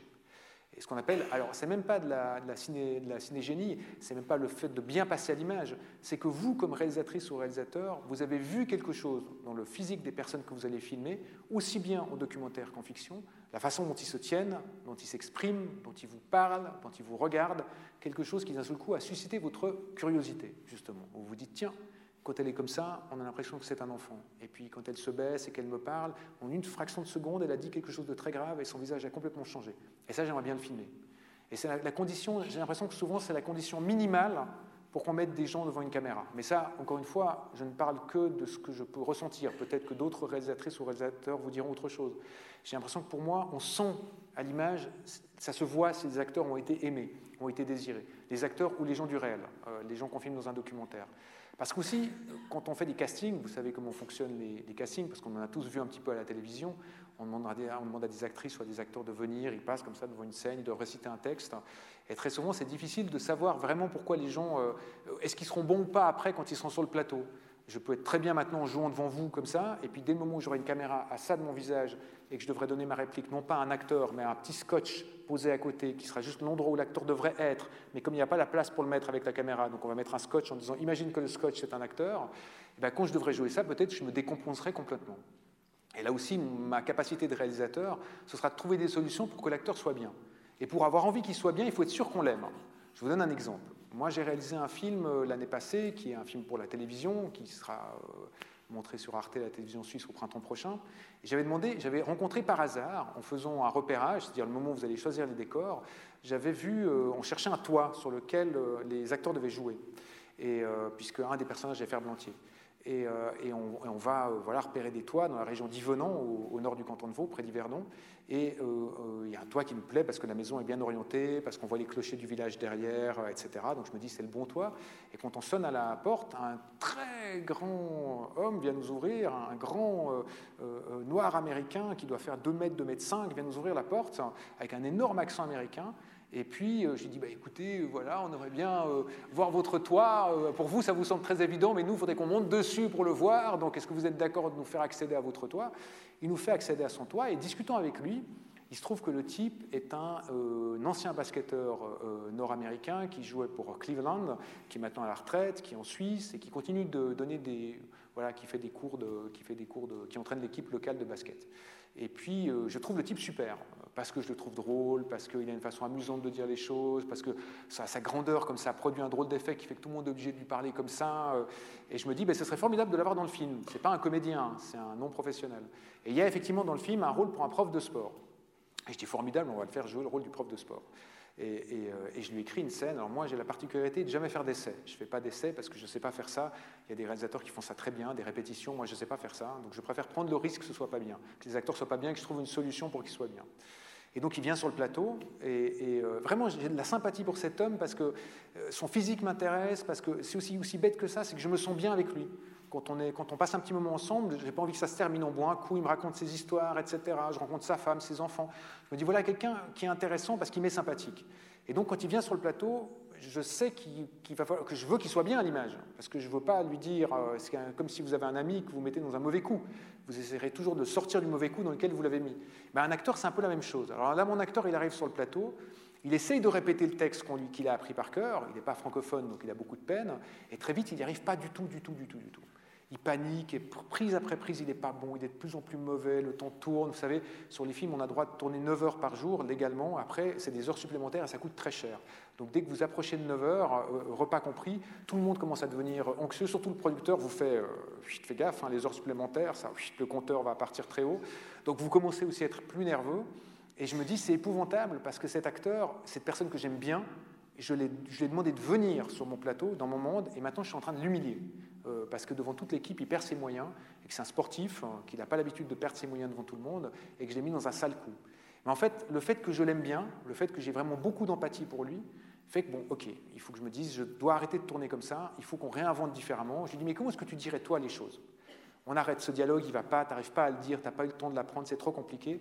Assieds-toi devant la caméra, on va mettre l'acteur en face de toi, je vais me mettre à côté de l'acteur, et je vais lui souffler à l'oreille tout ce qu'il faut qu'il dise et on verra comment est-ce que tu réagis. Surtout, ne pense plus au texte. Et quand tout se détend, vous faites sortir toute une partie de l'équipe qui sort, vous restez tout seul avec le comédien dans un tout petit local de sport, et puis vous lui chuchotez à l'oreille, vas-y, pose-lui cette question, dis-lui ça, etc. Et puis l'acteur répond, puis d'un seul coup, il est très bon, parce qu'il est d'abord avant tout un prof de sport, parce qu'il est un père, et que c'est un adolescent qui est en face de lui, donc il commence à lui parler comme un père, et la situation se détend, et ça fait une très bonne scène dans le film qui n'a rien à voir avec le reste du film, mais qui est intéressante justement parce qu'elle n'a rien à voir. C'est ce que je disais par rapport à ce travail d'adaptation, mais il est aussi très lié en fait au travail de relation que vous avez avec les acteurs et les actrices. Donc les gens que les, que les étudiants vont aller choisir, que ce soit l'homme qui va devoir jouer l'homme canard ou les colocataires euh, dans le squat, là, c'est pas, pas un squat, mais dans cette maison d'habitation, euh, dans cette maison d'habitation euh, collective, il faudra être sûr. La seule chose que je dirais aux étudiants et étudiantes, soyez sûrs que vous les aimez. Soyez sûrs que vous les désirez un petit peu, que leur corps vous intéresse, que leur façon de parler vous intrigue, que vous seriez d'accord de passer deux, trois jours avec eux. Sur un long métrage, il faut toujours se dire est-ce que je serais d'accord de passer deux mois avec cette personne? Et en fait, ça, c'est la condition sine qua non pour qu'il y ait quelque chose qui se réalise. Puis ensuite passera le moment du tournage, évidemment, qui sera relativement court pour eux, puis c'est des courts-métrages, mais qu'à un moment donné, vous vous retrouvez comme jeune réalisatrice ou jeune réalisateur avec plein de gens autour de vous. Un tournage normal d'une fiction, c'est environ une trentaine de techniciens qui sont autour de vous entre les chefs opérateurs, chefs opératrices, les assistants, les chauffeurs, les gens qui s'occupent de la nourriture, de la logistique, les gens qui font les accessoires, les gens qui font les costumes, les habilleuses, les coiffeurs, les renforts coiffeurs, les rippers, les gens qui poussent les machines, les machinaux, voilà. Vous avez une trentaine de personnes. Ces 30 personnes, contrairement à vous, ils font un, deux, trois films par année en général. Et comme je vous disais, vous, quand vous êtes réalisatrice ou réalisateur, vous faites un film tous les 3-4 ans. Moi, j'arrive, là vous avez vu ma filmographie, mais c'est un tour de force, j'arrive à en faire un tous les deux ans, mais c'est extrêmement compliqué. La plupart du temps, en fait, dans le fond, vous arrivez plutôt à faire un film tous les 3-4 ans, un film de fiction. Donc, comme réalisateur, vous êtes la personne qui est le moins formée pour être sur un plateau. Tous les gens autour de vous, ils ont fait trois films dans l'année. Donc ils savent comment ils travaillent, machin. Ah ouais, toi tu fais comme ça, mais l'autre fait comme ça. Ah bon, tu, toi tu voilà. vous êtes très en minorité en fait dans le fond, et vous êtes censé être euh, pas le chef, mais enfin la personne qui va diriger toute cette petite équipe comme pourrait le faire un chef d'orchestre. Par principe, vous ne savez pas ce que vous allez faire, vous allez bien voir ce qui va se passer. Et tout le monde vient vous poser des questions. Alors ce qui est une habitude, hein, quand vous êtes réalisateur, on part du principe que vous avez réponse à tout. Donc tout le, monde vient tout le monde vient vous voir avec leurs problèmes. Ces 30 personnes, ils ont chacun des problèmes, parce qu'ils veulent bien faire, ils veulent que vous soyez heureux. Donc ils viennent vous amener leurs petits problèmes sur un plateau en vous disant, alors dis donc, comment est-ce qu'on fait? La voiture, elle doit être de quel côté? Puis alors les chaussures de quelle couleur? Et puis alors l'arme, comment à la main? Et puis le chapeau, dans quel sens? Etc. Et vous, franchement, vous ne savez rien la plupart du temps. Vous dites peut-être comme ci, peut-être comme ça. Si vous deviez vraiment vous arrêter en vous disant là, mais qu'est-ce que ça va faire sur le film s'il a un béret rouge au lieu d'avoir un béret vert? Est-ce que par rapport à la concordance des couleurs dans la scène, ils sont dans le canapé, est-ce que ça marche Vous ne pouvez pas faire ça. Donc la plupart du temps, vous devez être très impulsif et réactif. Alors moi, j'ai une règle. Des fois, je me dis, quand les gens viennent me poser des questions, je me dis, je vais répondre quatre fois non et trois fois oui. Et puis je vais faire oui, oui, non, non, oui, non. Et donc ils viennent, puis je dis oui, non, non, oui, non. Ça marche, hein. les gens font des choses. Après, vous vous retrouvez sur le plateau avec des choses que vous n'avez pas voulu, mais globalement, des fois, vous arrivez malgré tout à vous dire eh ben, c'est un petit défi. Voilà, c'est une petite. Euh, j'avais pas pensé que l'arme serait un fusil, alors que c'est censé être un tout petit revolver comme ça, mais j'ai dit oui, je sais plus pourquoi j'ai dit oui, ben, on va faire avec. C'est encore une petite contrainte qui est amusante parce que ça vous oblige, en fait, dans le fond, là aussi, à sortir un peu de vous-même et sortir de vos idées et trouver des solutions. Mais en même temps, les jeunes réalisatrices comme moi, qui ai fait plusieurs films, je suis sur un plateau de cinéma comme eux. J'arrive le matin et je me dis, mon Dieu, mais comment est-ce que tout ça fonctionne? Qu'est-ce qu'il faut faire pour que tout ça se mette en, place? Et c'est vrai que quand vous faites vos premiers films, il y a quelque chose de complètement mais, euh, renversant. Quand vous vous dites, en fait, personne ne fera rien tant que je n'aurai pas demandé de faire quelque chose.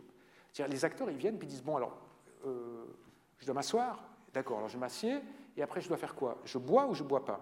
Je prends le couteau ou je prends pas le couteau Et le micro, je vais de ce côté, là, je dis ça là ou je dis ça là Et donc, quand vous arrivez au début, vous vous dites Mais c'est épouvantable, personne n'est autonome. On doit tout leur dire. Et même, c'est quelque chose qui semblerait normal. Tu te sers un verre d'eau, tu prends la carafe. Oui, mais quand? Je dis quand tu dis ça ou quand il, quand il est rentré? Et donc c'est une habitude à apprendre de se dire, alors la porte va s'ouvrir, c'est là que tu vas t'asseoir. Pendant ce temps qu'il parle, toi tu te lèveras. Sur cette phrase, tu vas regarder de ce côté. Puis tu iras là-bas, etc. Même si après les acteurs, ils vous font des propositions aussi. Mais on part toujours souvent du principe que les premiers films, vous devez beaucoup amener de vous-même. Et contrairement à ce qu'on peut imaginer, le documentaire aussi. Parce que le documentaire, les gens, ils ne sont pas naturels tout seuls à l'image. C'est faux quand on dit, en fait, dans le fond, moi je vais essayer de filmer avec une caméra pour que les gens oublient que je sois là. Vous n'oubliez jamais qu'il y a une caméra quand vous êtes dans une pièce. Vous pouvez moins y penser, mais il y a une présence physique. Et donc votre travail de réalisateur de réalisatrice de documentaire, c'est pas de faire comme si vous n'étiez pas là, c'est d'arriver à faire une façon à ce que le fait que vous soyez là modifie quelque chose pour le mieux. Mais ça modifie forcément quelque chose. Si on se voit 20 minutes après et qu'on est en train de parler en tête à tête, et si d'un seul coup une caméra filme notre conversation, même si au début vous la voyez et qu'après vous la voyez plus, elle est là, elle interagit avec nous. C'est quasiment électrique. Donc il faut trouver une façon de faire. Donc il faut diriger des gens pour leur permettre, en fait, dans le fond, d'être pas naturels. Ça, je ne crois pas que ça existe au cinéma, vraiment de naturel. En tout cas, ce serait peut-être un, un, bluff. Mais d'être dans une sorte de naturalité qui vous semble à vous juste, mais qui n'est pas vraiment le monde. Le monde ne se passe jamais comme dans les films. Les gens que vous allez rencontrer en voyant le film de Colline, qui est un documentaire, il n'y a aucune raison que vous les rencontriez. Et c'est ça où c'est formidable le cinéma, c'est que ça vous donne accès à des univers, à des mondes que vous ne connaissez pas. Faut-il encore savoir les apprivoiser et en faire quelque chose pour vous?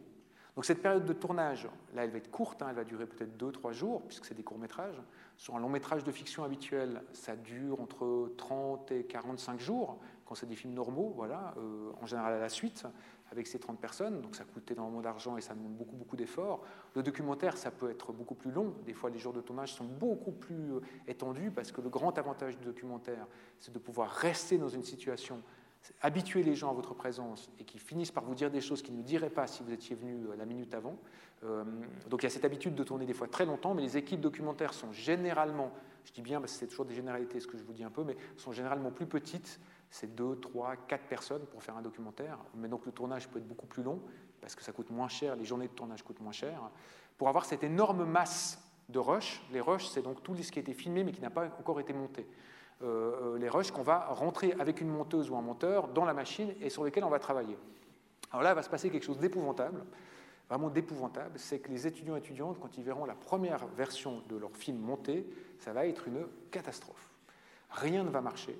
C'est la grande leçon qu'on apprend quand on fait des films, c'est qu'on a écrit un scénario, ça marchait au moment du scénario, on a tourné le film, on trouvait qu'au moment du tournage c'était plutôt bien, les acteurs étaient convaincants, que c'était plutôt beau, et qu'une fois mis ensemble, mais ça ne fait rien.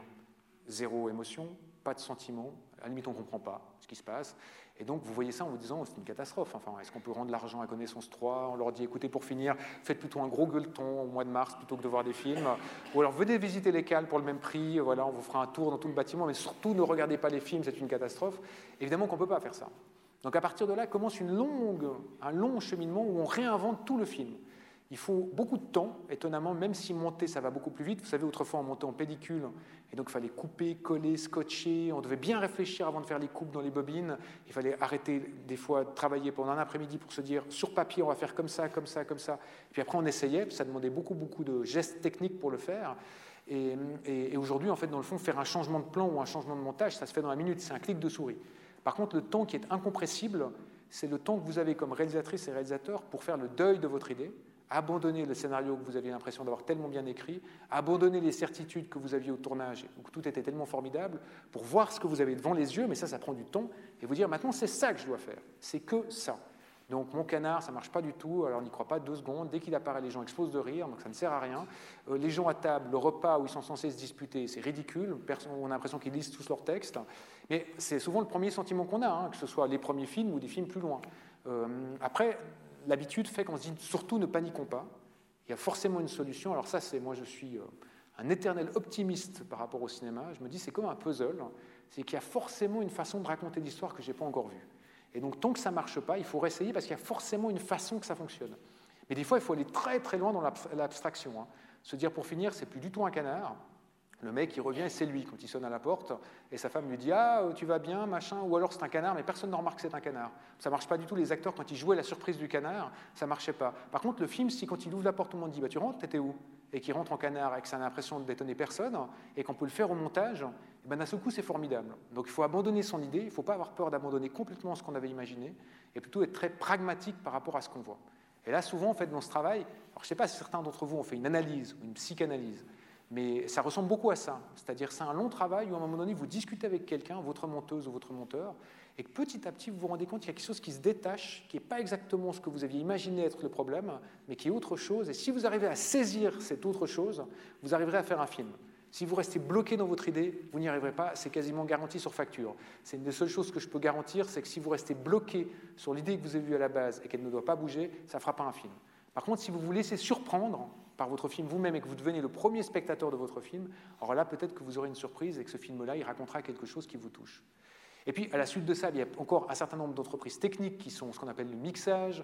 Alors, pour vous dire, un montage de long métrage, habituellement, c'est plutôt entre 16, 18, 20 semaines de, montage, où on fait l'image, on monte l'image. En documentaire, ça peut être beaucoup plus long, parce qu'au documentaire, on réinvente vraiment toute la narration au moment de l'écriture du montage. Ça peut être 24 semaines, ça peut être 6 mois, 7 mois, ça peut vraiment prendre beaucoup, beaucoup de temps. Puis quand ce montage image est ce qu'on appelle bloqué, c'est-à-dire qu'on a défini que le film sera à peu près cette forme, on en reprend pour 12 semaines ou 13 semaines de ce montage son. C'est-à-dire où un monteur son va reprendre tous les sons du film, va refaire une création sonore dessus, puis ensuite, il passera en mixage, c'est-à-dire l'harmonisation des sons pour que tout soit audible et qu'il y ait un bon niveau, mais aussi qu'il y ait la couleur sonore du film. Et puis on passera aussi avant cela par le bruitage. Vous savez, tous les films que l'on fait, tous, hein, même quand ils sont euh, réalisés euh, en français en son direct, on doit les bruiter parce qu'on fait ce qu'on appelle une VI, une version internationale. Alors vous pouvez tout à fait le tester sur votre télé quand vous regardez ce soir Top Model en rentrant à la maison. Euh, c'est très bien Top Model, hein, n'hésitez pas, ne ratez pas un épisode parce qu'on apprend plein de choses sur la narration, et pourquoi ça marche ou pourquoi ça ne marche pas. Je dis souvent aux étudiants, c'est mieux d'aller voir les mauvais films, on apprend beaucoup plus sur pourquoi, les choses ne marchent pas que les bons films qui sont tellement éblouissants que qu'est-ce que vous voulez faire? Quand vous avez vu euh, trois fois des films de Buster Keaton, bah, vous rentrez à la maison en vous disant bah, pourquoi est-ce que j'ai la, prétention de faire du cinéma? Quelqu'un l'a bien fait avant moi il y a de cela plus de 80 ans, donc il vaut mieux rentrer à la maison tout de suite. Par contre, les mauvais films, ça vous donne souvent des conseils sur comment faire comment ne pas faire, pourquoi ça ne marche pas. Donc si vous regardez Top Model ce soir, vous passez sur le canal 1 ou le canal 2, vous avez un canal en français, et vous verrez en fait que le son est différent. Il, est plus, euh, il y a moins de résonance, il y a moins de choses dedans. C'est ce qu'on appelle la VI, c'est-à-dire qu'on a reproduit tous les sons. Par exemple, si maintenant on était en train de me filmer, donc je suis en train de parler, en même temps je bouge, monsieur sort, je vais me mettre comme ça sur la table, mes chaussures vont faire du bruit sur le sol, même ma veste, elle va faire du bruit, le micro fait du bruit aussi. Et quand on fait une VI, bah, effectivement, il faut pouvoir enlever que ma voix. Or, quand on enregistre du son, ben, la voix elle est prise dans vous, votre respiration, n'est pas sur le sol. Donc on rebrute tout. La plupart du temps, on refait mes, mes, baskets sur le sol, quand je bouge évidemment, mais aussi les bruits de ma veste. Voilà, le fait que je fasse ça. C'est ce qu'on appelle des présences au cinéma. On met un micro juste pour enregistrer le bruit de ça, le bruit de la veste. Vous avez l'impression qu'il y a quelque chose. Et puis après, on fera des bruits de fauteuil. L'ingénieur du son va faire des bruits quand on sera dans la salle pour avoir ce qu'on appelle des sons seuls, c'est-à-dire des sons sans parole, qui permettent de recréer l'ambiance. Donc ça, c'est un très gros travail de composition qui prend beaucoup, beaucoup de temps. Et qui donne, sans que vous vous rendiez compte, en fait, dans le fond, un univers complet pour le film. Et c'est souvent une grande découverte que vous avez quand vous faites des films dans les écoles de cinéma et quand vous faites vos premiers films, c'est que vous n'avez jamais réalisé à quel point le son était important au cinéma à quel point, quand vous regardez un film qui n'est pas mixé, à quel point il y a des choses qui ne marchent pas, que les acteurs ils sont mauvais, en fait, quand on ne les a pas encore mixés et réglés leur son, ou qu'il y a une réverbération qui fait qu'on a l'impression que les choses sont froides, alors qu'elles ne le sont pas. Et ça ne veut pas dire qu'on peut sauver tout un film au mixage, mais par contre, on doit lui donner une couleur, on doit lui donner une respiration qu'il n'a pas habituellement. Et puis la dernière étape de ce travail euh, préparatoire, qui est celui de, faire un film, c'est la chose qu'on vivra ensemble quand ils viendront vous présenter les films, évidemment, qui est un moment toujours assez troublant. Et ça, c'est, je remercie encore une fois Connaissance 3 parce que ça, c'est pas quelque chose qu'on apprend dans les écoles, qui est le moment de la présentation du film et de le présenter à une audience qui n'est pas une audience euh, de l'école, à des gens de l'extérieur. Et apprendre à parler de son film. Vous savez, quand vous êtes euh, réalisateur et que vous faites un long métrage, en général, ça vous prend, comme je disais, peut-être 4-5 ans à faire le film, et vous avez encore pour deux ans de présentation du film après. C'est-à-dire si le film se passe bien, que le film est acheté par des salles de cinéma, par la télévision, vous allez faire des interviews, des présentations publiques de votre film, et pendant deux ans, euh, vous allez faire le tour, voilà, vous avez plein de festivals de films pour présenter votre film, le défendre, etc., le vendre, euh, pour essayer de le rentabiliser. Et c'est un travail qui vous prend énormément de temps, pour lequel en général vous n'êtes pas payé, puisqu'à ce moment-là, votre contrat de réalisateur est terminé, et ne reste que la présentation du film, mais qui demande beaucoup, beaucoup de temps. Je sais que par exemple La Vanité, mon dernier film, j'ai présenté 135 fois. Et 135 fois, je suis allé devant le public pour faire mon jour, puis me poser les mêmes questions. Puis c'est une question très intéressante, j'y avais pas pensé. Ah bon, vous croyez, etc. Alors je, plaisante évidemment, mais c'est aussi un moment très heureux parce que vous avez cette chose qui paye beaucoup plus que votre salaire, la gratitude de voir la réaction du public. C'est-à-dire, si vous faites une comédie, alors ça c'est formidable parce que vous entendez les gens rire.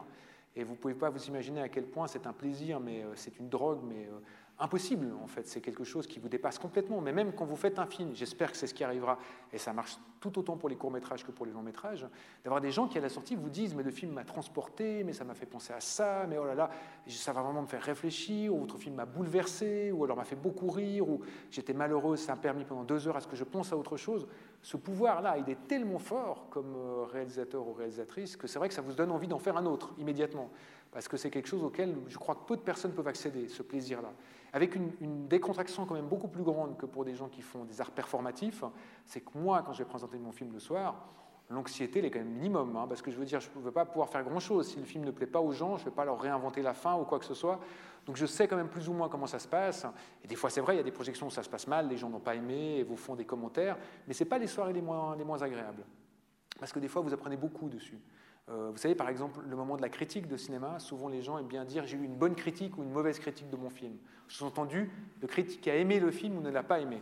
Mais très souvent, plus ça avance, en tout cas, plus on se dit mais les bonnes critiques sont celles qui vous apprennent quelque chose sur votre propre film. Et le premier film que j'avais fait, qui s'appelait Garçon stupide, était sorti en Amérique du Nord, euh, après son exploitation en Europe. Et j'avais un critique vraiment à New York qui avait détesté le film, mais vraiment détesté, enfin c'était plus fin que détester le film. Il avait une liste de critiques, mais longue comme le bras.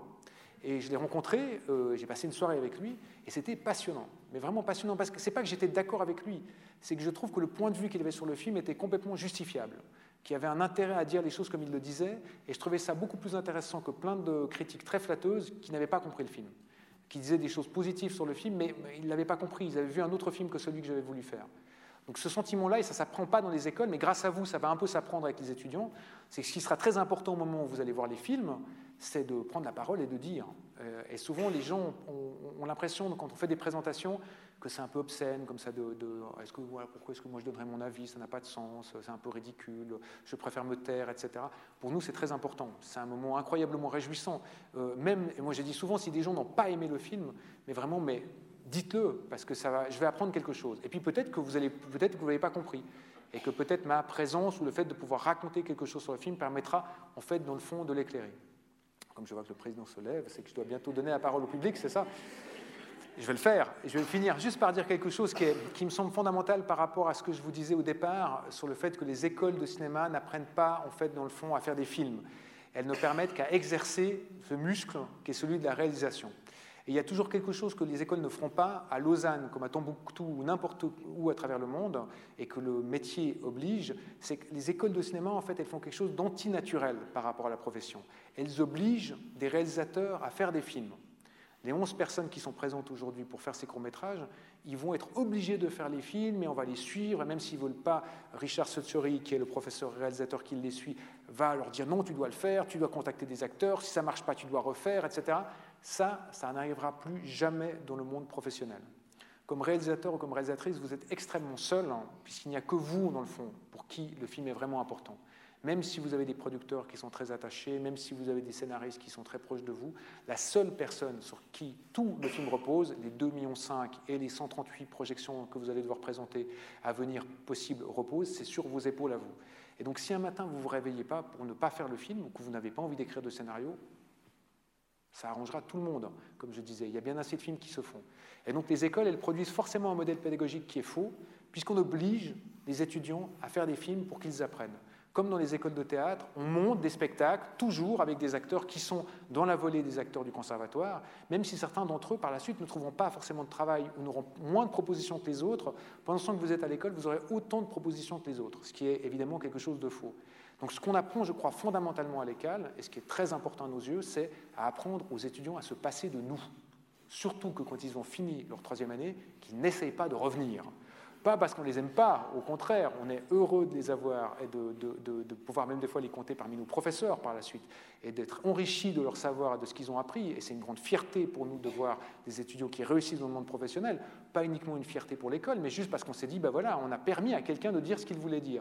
Mais surtout qu'ils n'aient pas besoin de l'école, qu'ils n'aient plus besoin de nous. Donc c'est un très grand exercice d'humilité des écoles de cinéma, c'est surtout de dire aux étudiants, on vous donne des choses, mais très vite, volez-les il faut que vous en fassiez vos choses à vous et surtout ne venez pas nous demander des choses par la suite, enfin, à part de l'aide ou de l'amitié ou des conseils. Mais n'attendez pas sur nous que nous vous aidions à faire des films par la suite. On essaie de le faire pendant trois ans. Après, c'est à vous de vous adresser aux gens qui sont autour de, vous et surtout qui vont financer vos films. Donc on avait dit qu'on laissait un peu de temps pour des questions.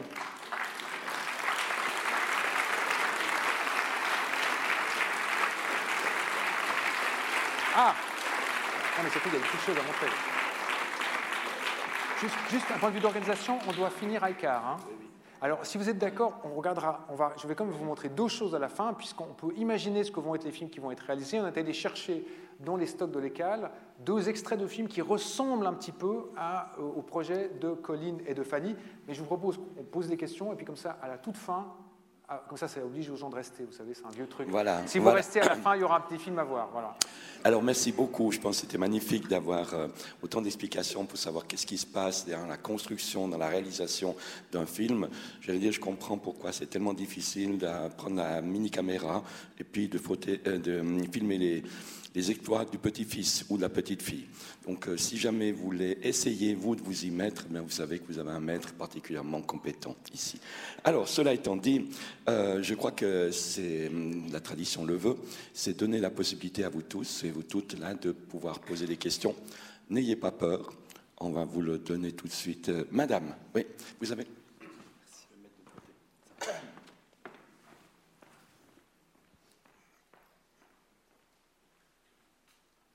Ah, vous voilà, je vous vois enfin. Voilà.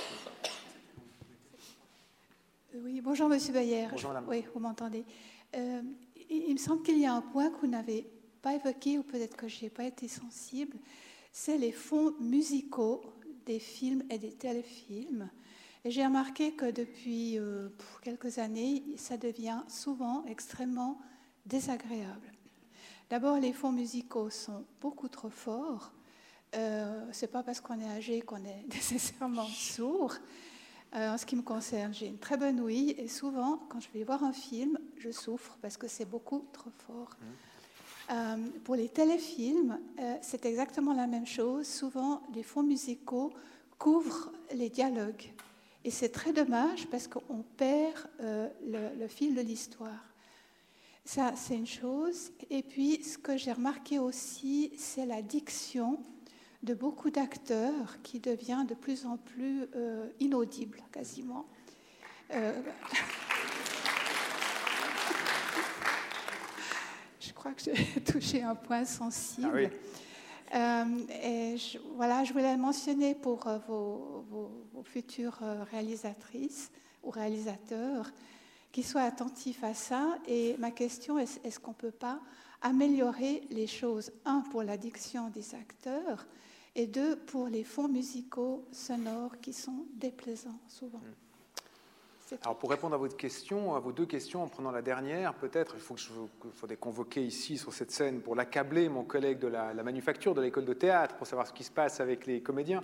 Non, il y a une habitude, peut-être, je crois que ça concerne surtout le cinéma francophone, plus que les anglo-saxons où dans le fond le travail de diction, il est habituellement plus, euh, c'est quelque chose qui leur tient plus à cœur. Mais c'est vrai qu'il y a une habitude peut-être c'est peut-être quelque chose qui vient de la nouvelle vague d'ailleurs, qui vient de plus loin que ce que vous imaginez, c'est-à-dire le fait qu'on prenne des acteurs qui sont des acteurs qui parlent comme dans la vie de tous les jours, que souvent les gens ont peut-être tendance à ne plus aussi bien articuler qu'ils le faisaient autrefois. Et c'est très surprenant, par exemple, moi j'ai eu la chance de travailler plusieurs fois avec un comédien qui s'appelle Michel Vuillermoz, qui est un comédien qui travaille à la comédie française, qui fait beaucoup de cinéma, beaucoup de théâtre, euh, euh, Michel Vermouz, comme tous les acteurs de théâtre, il a l'habitude d'apprendre et d'articuler. Et que même si on lui demande ensuite de faire semblant de ne pas articuler, ça marche très bien parce qu'on comprend quand même. S'il doit parler très vite et qu'il doit faire semblant de trébucher sur des mots, il aura l'habitude, il aura la technique dans le fond, de trébucher sur les bonnes syllabes qui vous permettent de comprendre sans être perdu en fait dans une logorée. Et c'est vrai que peut-être les acteurs, euh, il y a eu une habitude de, plus grande, peut-être depuis une vingtaine ou une trentaine d'années, en tout cas un goût pour la création de plateaux, pour euh, des acteurs qui parlent comme ils partent dans la vie, pour rattraper les gens en direct. C'était le cas de la Nouvelle Vague, ça a été le cas du cinéma de euh, Cassavette, par exemple, aux, États-Unis, d'un cinéma, ce qu'on appelle des fois aussi le cinéma direct. Donc il y avait quelque chose comme ça, on était très proche d'une diction qui était celle de la vie de tous les jours, et que peut-être cette chose s'est un peu généralisée. Après, je ne veux pas faire de généralité, il y a des films où j'entends très très bien et je comprends très très bien les acteurs, mais c'est vrai que peut-être euh, que quelque chose dans la langue, en tout cas, c'est perdu. Vous savez, par exemple, la semaine dernière, on recevait une réalisatrice, a deux semaines, qui a réalisé un film avec Claude Gansac. Claude Gansac, je ne sais pas si vous voyez qui c'est, qui était la femme de Louis de Funès dans tous les films avec Louis de Funès. Oui, je la connais. Et donc elle jouait dans un film d'une jeune réalisatrice dans lequel les acteurs avaient plutôt l'habitude de parler euh, comme on parle au cinéma, avec des techniques modernes. En fait, même si on me filme depuis le bout de la salle, vous voyez, j'ai un micro à chef, en fait, je pourrais parler comme ça tout doucement, et depuis le bout de la salle, avec la caméra, on arriverait à m'attraper. Et surtout si le plan est très large. À l'époque de Claude Gansac, quand on reculait, il fallait parler plus fort parce que la caméra était plus loin et le micro était plus loin.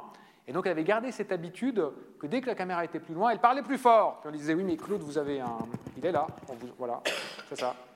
Mais du coup c'est une histoire d'habitude. Donc je crois que les acteurs aussi par les techniques de prise de son ont moins l'habitude de projeter. À l'époque quand on faisait du son, on allait avec une perche. Vous avez tous déjà vu ça, hein, le micro au bout d'un manche à balai. Et, et, donc du coup même, même si le micro il est tout près, vous avez l'habitude de projeter la voix, de la jeter en avant. Quand vous avez un micro comme ça, vous prenez petit à petit l'habitude de parler plus euh, comme vous parlez comme ça, un peu, sans vraiment ouvrir la bouche, parce qu'on veut entendre un peu quand même, parce que là, je suis en train de parler, on entend un peu. Donc c'est peut-être ça qui fait que les techniques ont changé. Et pour répondre sur votre question sur le son, la musique, alors peut-être votre téléviseur est mal réglé, hein, j'en sais rien. Normalement, c'est fait pour que les choses soient équilibrées. Cela dit, pour vous donner raison, on peut constater qu'il y a un peu, disons, les, les bandes sonores sont plus pauvres qu'autrefois. Les gens ont beaucoup l'habitude de mettre de la musique tout le temps, en fait, de se dire dès qu'il y a une émotion, paf, voilà, un violon. Et dès qu'il y a une femme un peu fatale, paf, un saxophone. Et, euh, donc ça, c'est vrai qu'il y, a, y a plus, il y a sans doute moins de recherche sonore. Je dis ça, c'est vrai, c'est pas vrai. Peut-être que dans le cinéma grand public, il y a moins de recherche sonore qu'il n'y en avait autrefois. C'est peut-être une raison pour laquelle vous avez l'impression qu'on nappe beaucoup avec du son, enfin de la bande musicale, des fois relativement peu intéressante, qui couvre le tout. Mais pour vous dire la vérité, il y a aussi quelque chose qui a changé. Vous voyez la salle dans laquelle on est, la salle du cinématographe, mais là, les haut-parleurs ont toujours la mauvaise idée d'être derrière les rideaux, ce qui est catastrophique. Mais en fait, il y a des, haut-parleurs sur les côtés, il y en a sur l'arrière et il y en a devant. C'est ce qu'on appelle du 5.1. Je ne sais pas si la salle est équipée en 5.1, mais enfin bon, c'est le son cinéma qui fait qu'il faut, pour occuper tous ces haut-parleurs, il faut mettre beaucoup, beaucoup de choses pour que tout soit occupé. À l'époque, il y a de cela une cinquantaine d'années, il y avait un gauche, un droite, un centre. Donc le son était beaucoup plus focalisé sur le centre. Maintenant, des fois, les films qui sont mixés pour le cinéma, ils partent du principe qu'il y a tout ce spectre sonore, et quand vous les regardez sur votre téléviseur, bah, votre télé, paf, elle doit encoder ces cinq canaux en deux ou en trois, des fois. Et c'est ce qui fait l'impression que des fois, on entend bien, moins bien les choses. Voilà, je ne travaille pas dans les, dans les, téléviseurs en tant que tel, mais c'est peut-être la, la, raison que je pourrais voir à votre problème. Merci. Merci à vous. Merci, monsieur. On va vous donner le microphone. Un monsieur ici devant. Oui, vous avez parlé du désir et de la condition d'aimer les acteurs-actrices. Est-ce que vous avez eu l'occasion, si vous avez dû faire un documentaire sur un assassin, un serial killer, d'avoir cette même empathie et ce, désir? Je viens de finir un film sur un tueur en série, qui était le sadique de Romont, euh, qui était un tueur en série très connu en Suisse. Et, euh, euh, alors le film est une fiction, je l'ai rencontré une fois en prison. Et donc, euh, oui, je crois que j'ai la même empathie. Oui, je crois que j'ai eu la même empathie. C'est très étrange parce que. Après, je ne l'ai pas filmé, hein, vous voyez, par exemple. Je ne sais pas comment est-ce que je l'aurais filmé, lui, pour de vrai. Mais oui, parce que, vous savez, quand vous filmez quelqu'un, vous allez forcément chercher dans l'autre quelque chose qui est la condition de son humanité, en tout cas pour moi.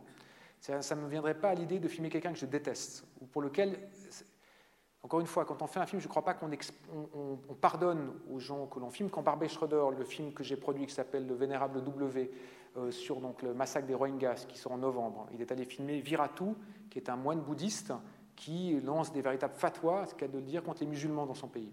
Et qui est un homme vraiment particulier, hein, parce qu'on a l'impression de voir un petit Hitler asiatique qui en assiste en fait en direct à un génocide. Mais quand Barbet Schroeder va le filmer, comme quand il va filmer Idi Amin Dada ou quand il filme Jacques Vergès, il se pose toujours la question de se dire le mal, c'est pas quelque chose d'absolu, un autre absolu, je l'ai aussi en moi. J'ai une partie qui peut comprendre le mal. Est-ce que je peux voir en fait chez l'autre qu'est-ce que ça peut faire? Et comment ça fonctionne chez lui?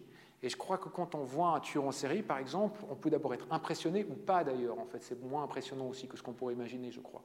Mais de se dire tiens, qu'est-ce qui fait que cette personne qui moi, je crois fondamentalement que les êtres humains ont toutes les possibilités à l'intérieur d'eux. Comment se fait-il que les portes du bien n'aient pas pu s'ouvrir ou qu'on ait empêché de les ouvrir? Ça n'excuse jamais, hein. ça permet juste d'essayer de comprendre. Et moi, mon travail de cinéaste, je ne suis pas pasteur, ou je ne suis pas curé, ou je ne suis pas psychiatre, je ne suis pas là pour essayer de trouver des raisons et d'expliquer, je suis pour, là pour essayer de montrer, pour essayer de dire, regardez, donc oui, je crois que je... En tout cas, si je ne, ça, me, serait impossible de filmer quelqu'un que je n'aime pas. Ça arrive des fois dans les tournages, par contre, que les acteurs, vous finissiez par plus les aimer. Et ça devient très compliqué. Ça m'est arrivé une fois vraiment, où là vous vous dites j'en peux plus, en fait ça, ça va pas aller. En fait. Et donc, il faut essayer de se concentrer sur la petite chose qui reste de la personne, du souvenir de pourquoi vous l'avez aimé. De dire, mais en fait, c'était pour ça qu'elle me plaisait ou qu'il me plaisait. C'était ça qui m'intéressait. Et de s'y accrocher euh, comme une moule à son rocher pour que le film se fasse. Mais voilà, mais c'est mon point de vue. Il y a des réalisateurs qui fonctionnent très bien dans la détestation, qui font des films magnifiques. Voilà, des gens qui filment très bien, qui arrivent très bien à, mener le plateau pour que des gens soient humiliés, soient, et ça fait des films magnifiques, très touchants, que vous trouvez euh, formidables. Il y a des gens détestables comme acteurs, mais qui sont des acteurs formidables. Je ne donnerai pas de nom. Merci. Merci. Merci. Une autre question J'ai juste une petite question, peut-être. Oui. Vos étudiants ne nous ont pas parlé des choix de la musique. Est-ce que ça fait partie de leur bagage et quels sont les, les éléments clés pour pouvoir faire tel ou tel choix? Oui, alors euh, évidemment, parce qu'il y a une chose qui est importante, c'est que pour que les films que l'on va réaliser pour vous soient exploitables, que vous puissiez les, montrer un peu partout, les mettre sur votre site internet, les proposer à des télévisions, il faut que les musiques soient libres de droit. C'est-à-dire que les musiques ne pas, euh, n'aient pas un copyright dessus. Donc, ou bien il faut les créer ou il faut les acheter. Et les droits musicaux, c'est très cher. Ça peut coûter très très cher. La musique connue, euh, vous voyez même Happy Birthday, hein, joyeux anniversaire, il y, a une protection dessus. Vous ne pouvez pas l'utiliser comme ça. Vous devez payer quelque chose. C'est un morceau qui est protégé. Vous payez à deux endroits. Vous payez les ayants droit, c'est-à-dire les gens qui ont composé la musique ou qui ont les droits musicaux. Ce qu'on appelle les droits mécaniques, c'est les, gens qui les ont joués. Et donc, ça peut coûter souvent très cher. Donc, oui, souvent les étudiants, ils montent des films avec des musiques qui existent déjà pour se donner un peu l'idée. Puis on leur dit très vite, faites attention parce que Ennio Morricone, vous ne pourrez pas l'utiliser. Ou, euh, voilà, ou Vladimir Kosma, ou pas, des grands compositeurs de musique de film ne pourraient pas utiliser la musique comme ça. Donc il faut déjà que vous réfléchissiez un peu à autre chose. Donc certains ou certaines d'entre eux ont des amis qui sont musiciens ou musiciennes. Et puis on a aussi eu plusieurs années de suite des partenariats avec l'EMU, euh, l'école de musique et de voilà, le conservatoire à Lausanne, avec lequel des exercices de composition étaient faits en commun. Et ça se fait donc euh, régulièrement, je ne sais pas si ça va se faire avec leur classe, je ne crois pas. Oui, avec la leur aussi. Oui. Ben voilà, avec, euh, avec cette classe-là, il y aura aussi un exercice euh, en commun avec l'EMU, ce qui permet aussi aux jeunes compositeurs de, de, pouvoir rentrer en contact avec des gens de leur génération et potentiellement de travailler avec eux par la suite. Voilà, alors avant de... Oui, allez-y, allez-y, alors toute, toute dernière. Attendez que le micro arrive vers vous quand vous entendez derrière. Oui, merci pour votre euh, cours. Voilà. Euh, à mon cours, pas la, mon coup. Oui. la musique dans un film fait énormément. Mais est-ce que c'est plus difficile faire un film sans musique? Je ne peux pas vous dire si c'est plus difficile ou pas. C'est tellement. Vous savez, j'ai l'impression que la musique dans un film, c'est comme l'inconscient du film. C'est comme ce que le film ne dit pas mais pense. Euh, c'est souvent ce que le film est en train de penser. Donc oui, il y a des très beaux films qui ont été faits sans musique de film. Et c'est bouleversant de voir des films qui n'ont pas de musique, parce que des fois, pendant longtemps, on ne le remarque pas, le fait qu'il n'y a pas de musique, puis après, à un moment donné, on se dit, ah, tiens, c'est drôle, il n'y a pas eu une note de musique. Ou alors, si d'un seul coup, une note de musique retentit dans la bande sonore, c'est une telle émotion que c'en est bouleversant. Donc oui, bien sûr que c'est possible. Je crois que c'est très difficile, évidemment mais en même temps, c'est très difficile d'utiliser la musique dans un film aussi pour que ça fasse pas euh, tarte à la crème ou, euh, ou un peu comme ça euh, glaçage sur le film, comme Madame le dit, ça finisse par couvrir tous les dialogues, on n'entend plus rien. Donc c'est quelque chose de très difficile à doser. Et, souvent, ce qui est difficile, c'est qu'on n'a pas la musique avant de tourner. On tourne le film et on a des idées, ensuite on travaille avec un compositeur, et le compositeur il vous fait des propositions, et après il faut coller cette proposition sur vos films et arranger votre montage pour que ça fonctionne. Donc c'est un autre domaine de compétence que vous n'avez pas, la musique, avec lequel le musicien arrive et il faut essayer de composer avec. Mais il y a des très beaux films qui ont été faits sans musique de, film, et c'est formidable à quel point ça marche. On cela, on est tous, vous savez, un grand, ça me permettra de lui rendre hommage ici, puisque vous l'avez sans doute rencontré et que vous le connaissez sans doute peut-être parce que vous êtes allé au cours du ciné-club de, de à l'époque, mais vraiment un grand homme du cinéma mondial qui est Freddy Buach, à qui on doit cette maison, enfin en tout cas la cinémathèque dans cette maison, et qui, a souvent donné des cours et qui en donne encore ici des fois aux cinématographes. Il, il disait quelque chose de très vrai. Il disait que dans le fond, quand le cinéma est devenu parlant, il a perdu toute une partie de son pouvoir. Euh, euh, parce que dans le fond, les films muets, même sans musique, ils fonctionnent. Vous regardez un film muet, c'est un langage tellement propre au cinéma qu'il ne singe pas la littérature, qu'il ne singe pas le théâtre, qu'il ne singe pas l'opéra. C'est un art brut et pur. Et c'est vrai que quand vous voyez des films muets, je vous parlais de Keaton, je me disais, mais en fait, comment faire passer autant d'émotions, autant de choses? Et si je regarde le film véritablement, il faut que je coupe la musique qu'on a mis dessus, parce que souvent, ce n'est pas les musiques qui étaient prévues pour ces films-là. Mais vous regardez un film de Chaplin ou de Buster Keaton sans musique, le film, il tient. Vous êtes ému, bouleversé, vous voyez le film, vous êtes euh, transporté par le film. Alors, en cela, je crois que le, Freddy Buach a raison quand il dit que le cinéma a perdu de quelque chose. Il a gagné d'autres choses. Mais il a perdu en tout cas son universalité quand d'un seul coup, euh, il s'est mis à parler. Et des fois à trop parler ou à trop chanter. Euh, euh, mais, vraiment, en fait, euh, et d'ailleurs, regardez, je conclurai là-dessus, si vous voulez faire un petit, un, petit, un, petit test ce soir quand vous rentrez chez vous à la télévision, après avoir regardé Top Model, vous, la télévision, en fait, dans les films de télévision, tout passe par la bande sonore. Tout ce qui est fait, les gens le disent. Si on dit chérie, c'est moi, quand il passe la porte, les gens dans les TV, il faut chérie, c'est moi. Voilà. T'étais où? Ben, J'étais au boulot. Ben oui, on vient de le voir, il vient d'y aller, etc. Mais il y a une raison très simple, c'est qu'on part du principe que les gens devant la télévision, en fait, ils sont en train de boire, de repasser, de manger, de taper à la machine. Ils sortent pour aller euh, euh, euh, se prendre un café, pour revenir, ils vont aux toilettes. Et donc, il faut qu'ils puissent entendre le film tout le temps. Et donc très souvent, les films de télévision, ils ont un rapport au son qui est, c'est peut-être ça qui fait aussi que vous avez l'impression qu'il y a du son tout le temps et que tout est tout le temps euh, euh, dans le brouillard, c'est que tout doit être dit tout le temps. Et si ce soir, vous fermez les yeux et que vous regardez la télévision pendant allez, 20 minutes, vous comprendrez tout. Vous fermez les yeux, non, non, vous écoutez que le son. Vous n'écoutez que le son du film, vous, vous en comprendrez tout. Parce que quand quelqu'un passe une porte, il le dit. Parce que quand quelqu'un fait quelque chose, il dit oh, de tu as l'air très triste. Hein. Euh, alors qu'au cinéma, on essaiera au moment du scénario de dire il faudrait qu'on comprenne qu'il est triste sans qu'il le dise. Ou il faudrait que. C'est ce qui s'appelle le hors-champ. Mais par contre, euh, vraiment, en fait, l'essai, vous verrez, c'est assez étonnant. La télévision, c'est de la. Jean-Luc Godard disait c'est, de la... c'est plus proche de la radio. Il a sans doute... Euh, c'est plus proche de la radio. Il a sans doute raison. La, télé... le, cinéma essaye plus de travailler sur quelque chose qui est le rapport qu'on a à l'image et le rapport qu'on a au son. Merci. Très bien. Merci. Alors, on regarde ces deux petits extraits? Oui, on regarde les petits films, puis après on fera les, petites conclusions. Non, après on ira boire des coups. Oui, oui, mais vous avez encore deux mots à vous dire avant. Mais Alors, Fanny ou Colline, Alors, vous, pouvez, vous nous dites comment ça passe pour les films Alors, deux films, on regarde ces deux extraits de films qui, donc, qui sont liés aux deux présentations que vous avez entendues. L'un montre une euh, famille, euh, euh, une cohabitation de personnes âgées dans l'Ouest lausannois, un film qui a été réalisé l'année passée. Et puis l'autre film est un film beaucoup plus ancien qui met en scène euh, un repas de famille dans lequel une personne âgée essaye de rentrer en contact avec les uns et les autres, mais visiblement n'y arrive pas. Et ces deux films qui, même si évidemment les deux réalisateurs ont dit mais ça n'a rien à voir avec votre cinéma, comment avez osez-vous montrer ces extraits qui sont vraiment beaucoup moins bien que ce qu'on va faire, mais ça peut vous donner l'idée de à quoi pourraient ressembler les films. Est-ce qu'on y arrive? Voilà, vous avez vu que c'est 2 minutes 47 pour le premier film.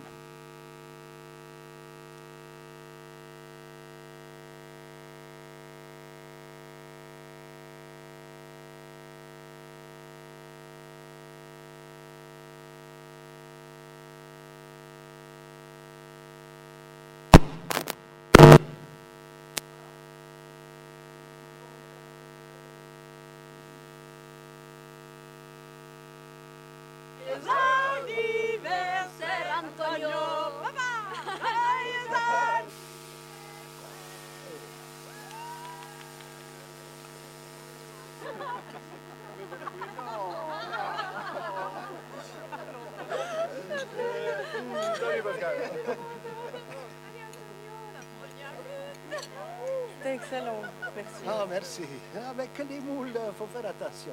Hein. Ah oui, on se serait vraiment cru au bord de la mer. Ah. Je vous sers à boire? Maintenant, oui, allez, ce soir, c'est une occasion spéciale.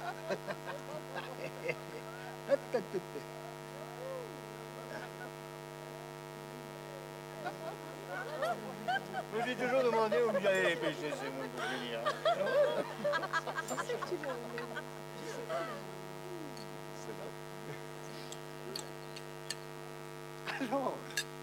Magnifique, Faust. Excellent. Vraiment. Buonissimo. Ah oui, on se serait vraiment cru au bord de la mer. Ah, j'allais dire la même chose.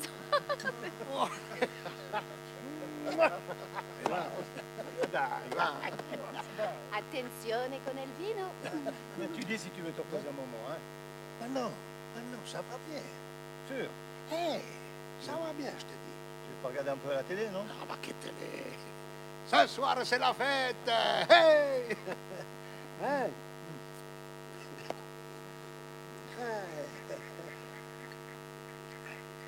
Bon, eh, je, je vais manger un peu.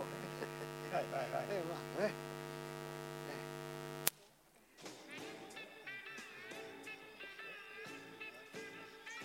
Bon, moi j'y vais. hein. Salut tout le monde. Tu vas où, toi? Bah, la coupole. Ah, c'est jeune.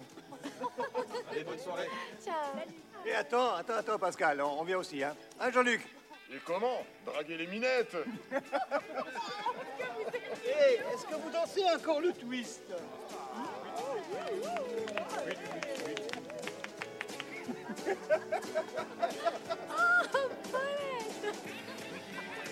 Ah, Paulette. Ah,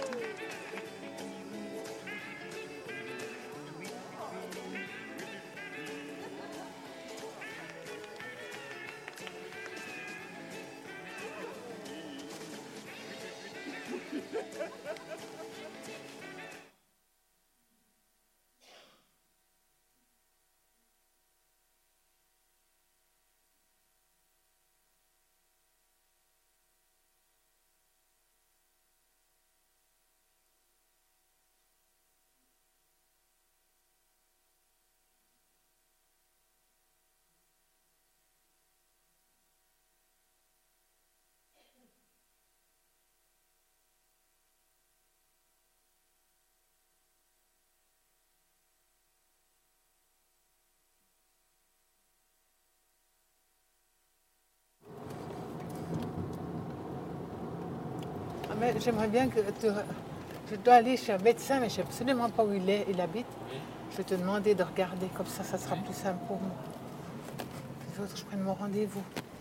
C'est à, la... c'est à Renan. C'est à Renan Oui. J'espère que c'est pas trop loin.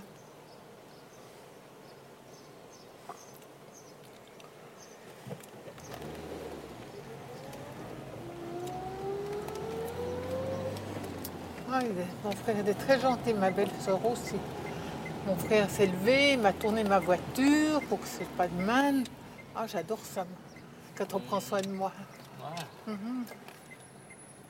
C'est pas beau, c'est pas souvent, hein, je te dis moi, même malgré mon âge, hein, que vraiment on s'inquiète. Toi, t'as un peu ça quand même.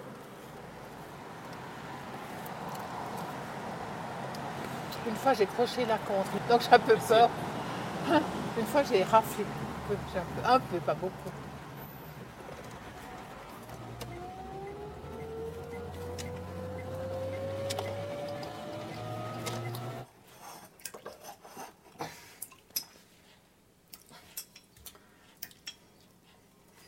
Non, ça va pas. Donne-moi. Voilà. Tu peux profiter de moi. Waouh, c'était dur. Tu crois que eux ils sont toujours bien? Hmm? Tu crois que eux ils sont Je sais toujours pas, bien? je sais pas. Moi j'ai mes doutes. Hum, C'est pas ouais, je crois bien qu'ils sont pas bons. Hum, Je sais pas. Non, je crois qu'ils sont pas bons. Non, je vais laisser. Hmm. Alors t'es pas contente que t'es que t'es seule de temps en temps mais... Si, je suis contente, mais moi je suis une indépendante. Moi, je, ça, mais si, je fais des choses avec un Oui. Mais pas toujours. Tu peux pas vivre. euh, Moi, j'ai besoin de ma liberté. Oui. Mais ça t'énerve que je suis souvent ici à l'instant? Non, ça va. Mais ça pourrait. Alors, Mais il faut que tu me dises avant. ben, c'est pour ça que je te dis 3h30. C'est c'est ça. Non, Oui. mais ça va, ça va parce que, parce que tu respectes. Qui est bon. Tu t'imposes pas parce que tu. Non, non, mais.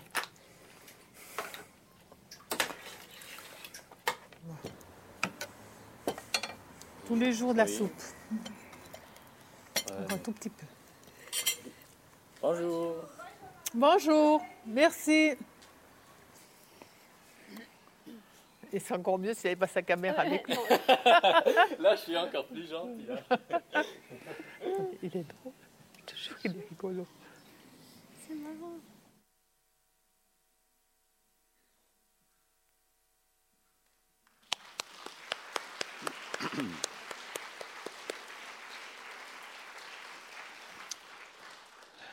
Eh bien voilà, je pense que c'était magnifique d'avoir cette présentation. On comprend mieux quelles sont les difficultés.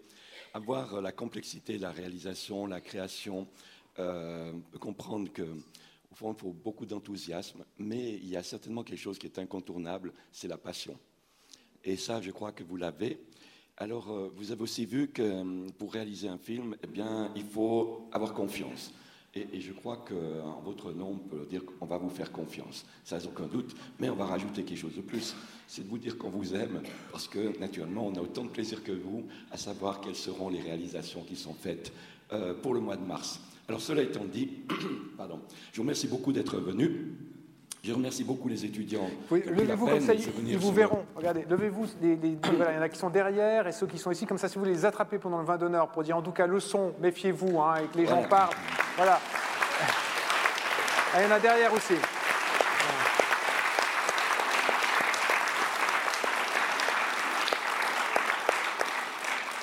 J'aimerais aussi euh, que vous remerciez non seulement M. Bayer, mais il a, disparu.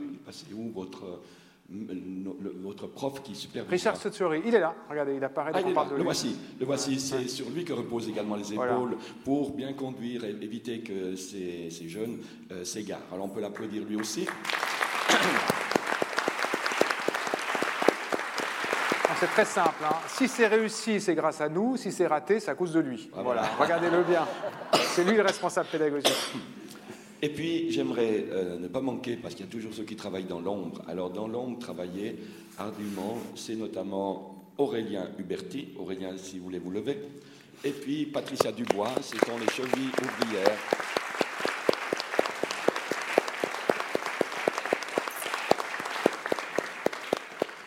Alors euh, voilà, donc euh, ce qu'il y a d'intéressant, c'est qu'on sait quel est le temps de la, la durée de cette grossesse. Ce sera moins longue que celle qu'on connaît habituellement, mais en tout cas, on se réjouit de voir les, les résultats. Alors, entre-temps, chez Connaissance 3, vous avez les différents types d'activités que vous connaissez. On sera très heureux de vous recevoir. Faites savoir autour de vous aussi que s'ils veulent passer un bon moment de convivialité, ben pourquoi pas.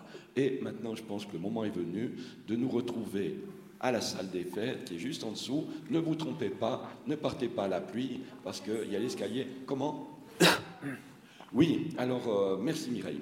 Euh, le prochain, ça sera à Lausanne, ici, euh, lundi prochain. Ça sera une présentation par Madame Chantal Prodon, qui est la directrice du MUDA- MUDAC, également la présidente de la plateforme 10. Et ça sera l'occasion de pouvoir en savoir plus maintenant sur cette plateforme 10, ça veut dire ce musée fantastique qui va être construit près de la gare. Donc vous aurez la possibilité de savoir où est-ce qu'on en est et quelles seront les perspectives du futur. Vous vous souvenez qu'on en avait déjà parlé, mais ça sera l'occasion de voir qu'il y a un bon pas qui a été en avant et on se réjouit là aussi. Vous avez aussi deux conférences qui seront données au Sentier et également à Échalon, si j'ai bon souvenir, mais il vous suffit de regarder le programme et encore une fois, on est heureux de vous accueillir. Alors maintenant, je vous souhaite un très bon apéritif. C'est ce qu'on appelle aussi le réseautage. Profitez de parler les uns les autres parce que même si vous ne les connaissez pas, ils ne vous veulent pas du mal. Alors santé et bon appétit. Merci. Au revoir.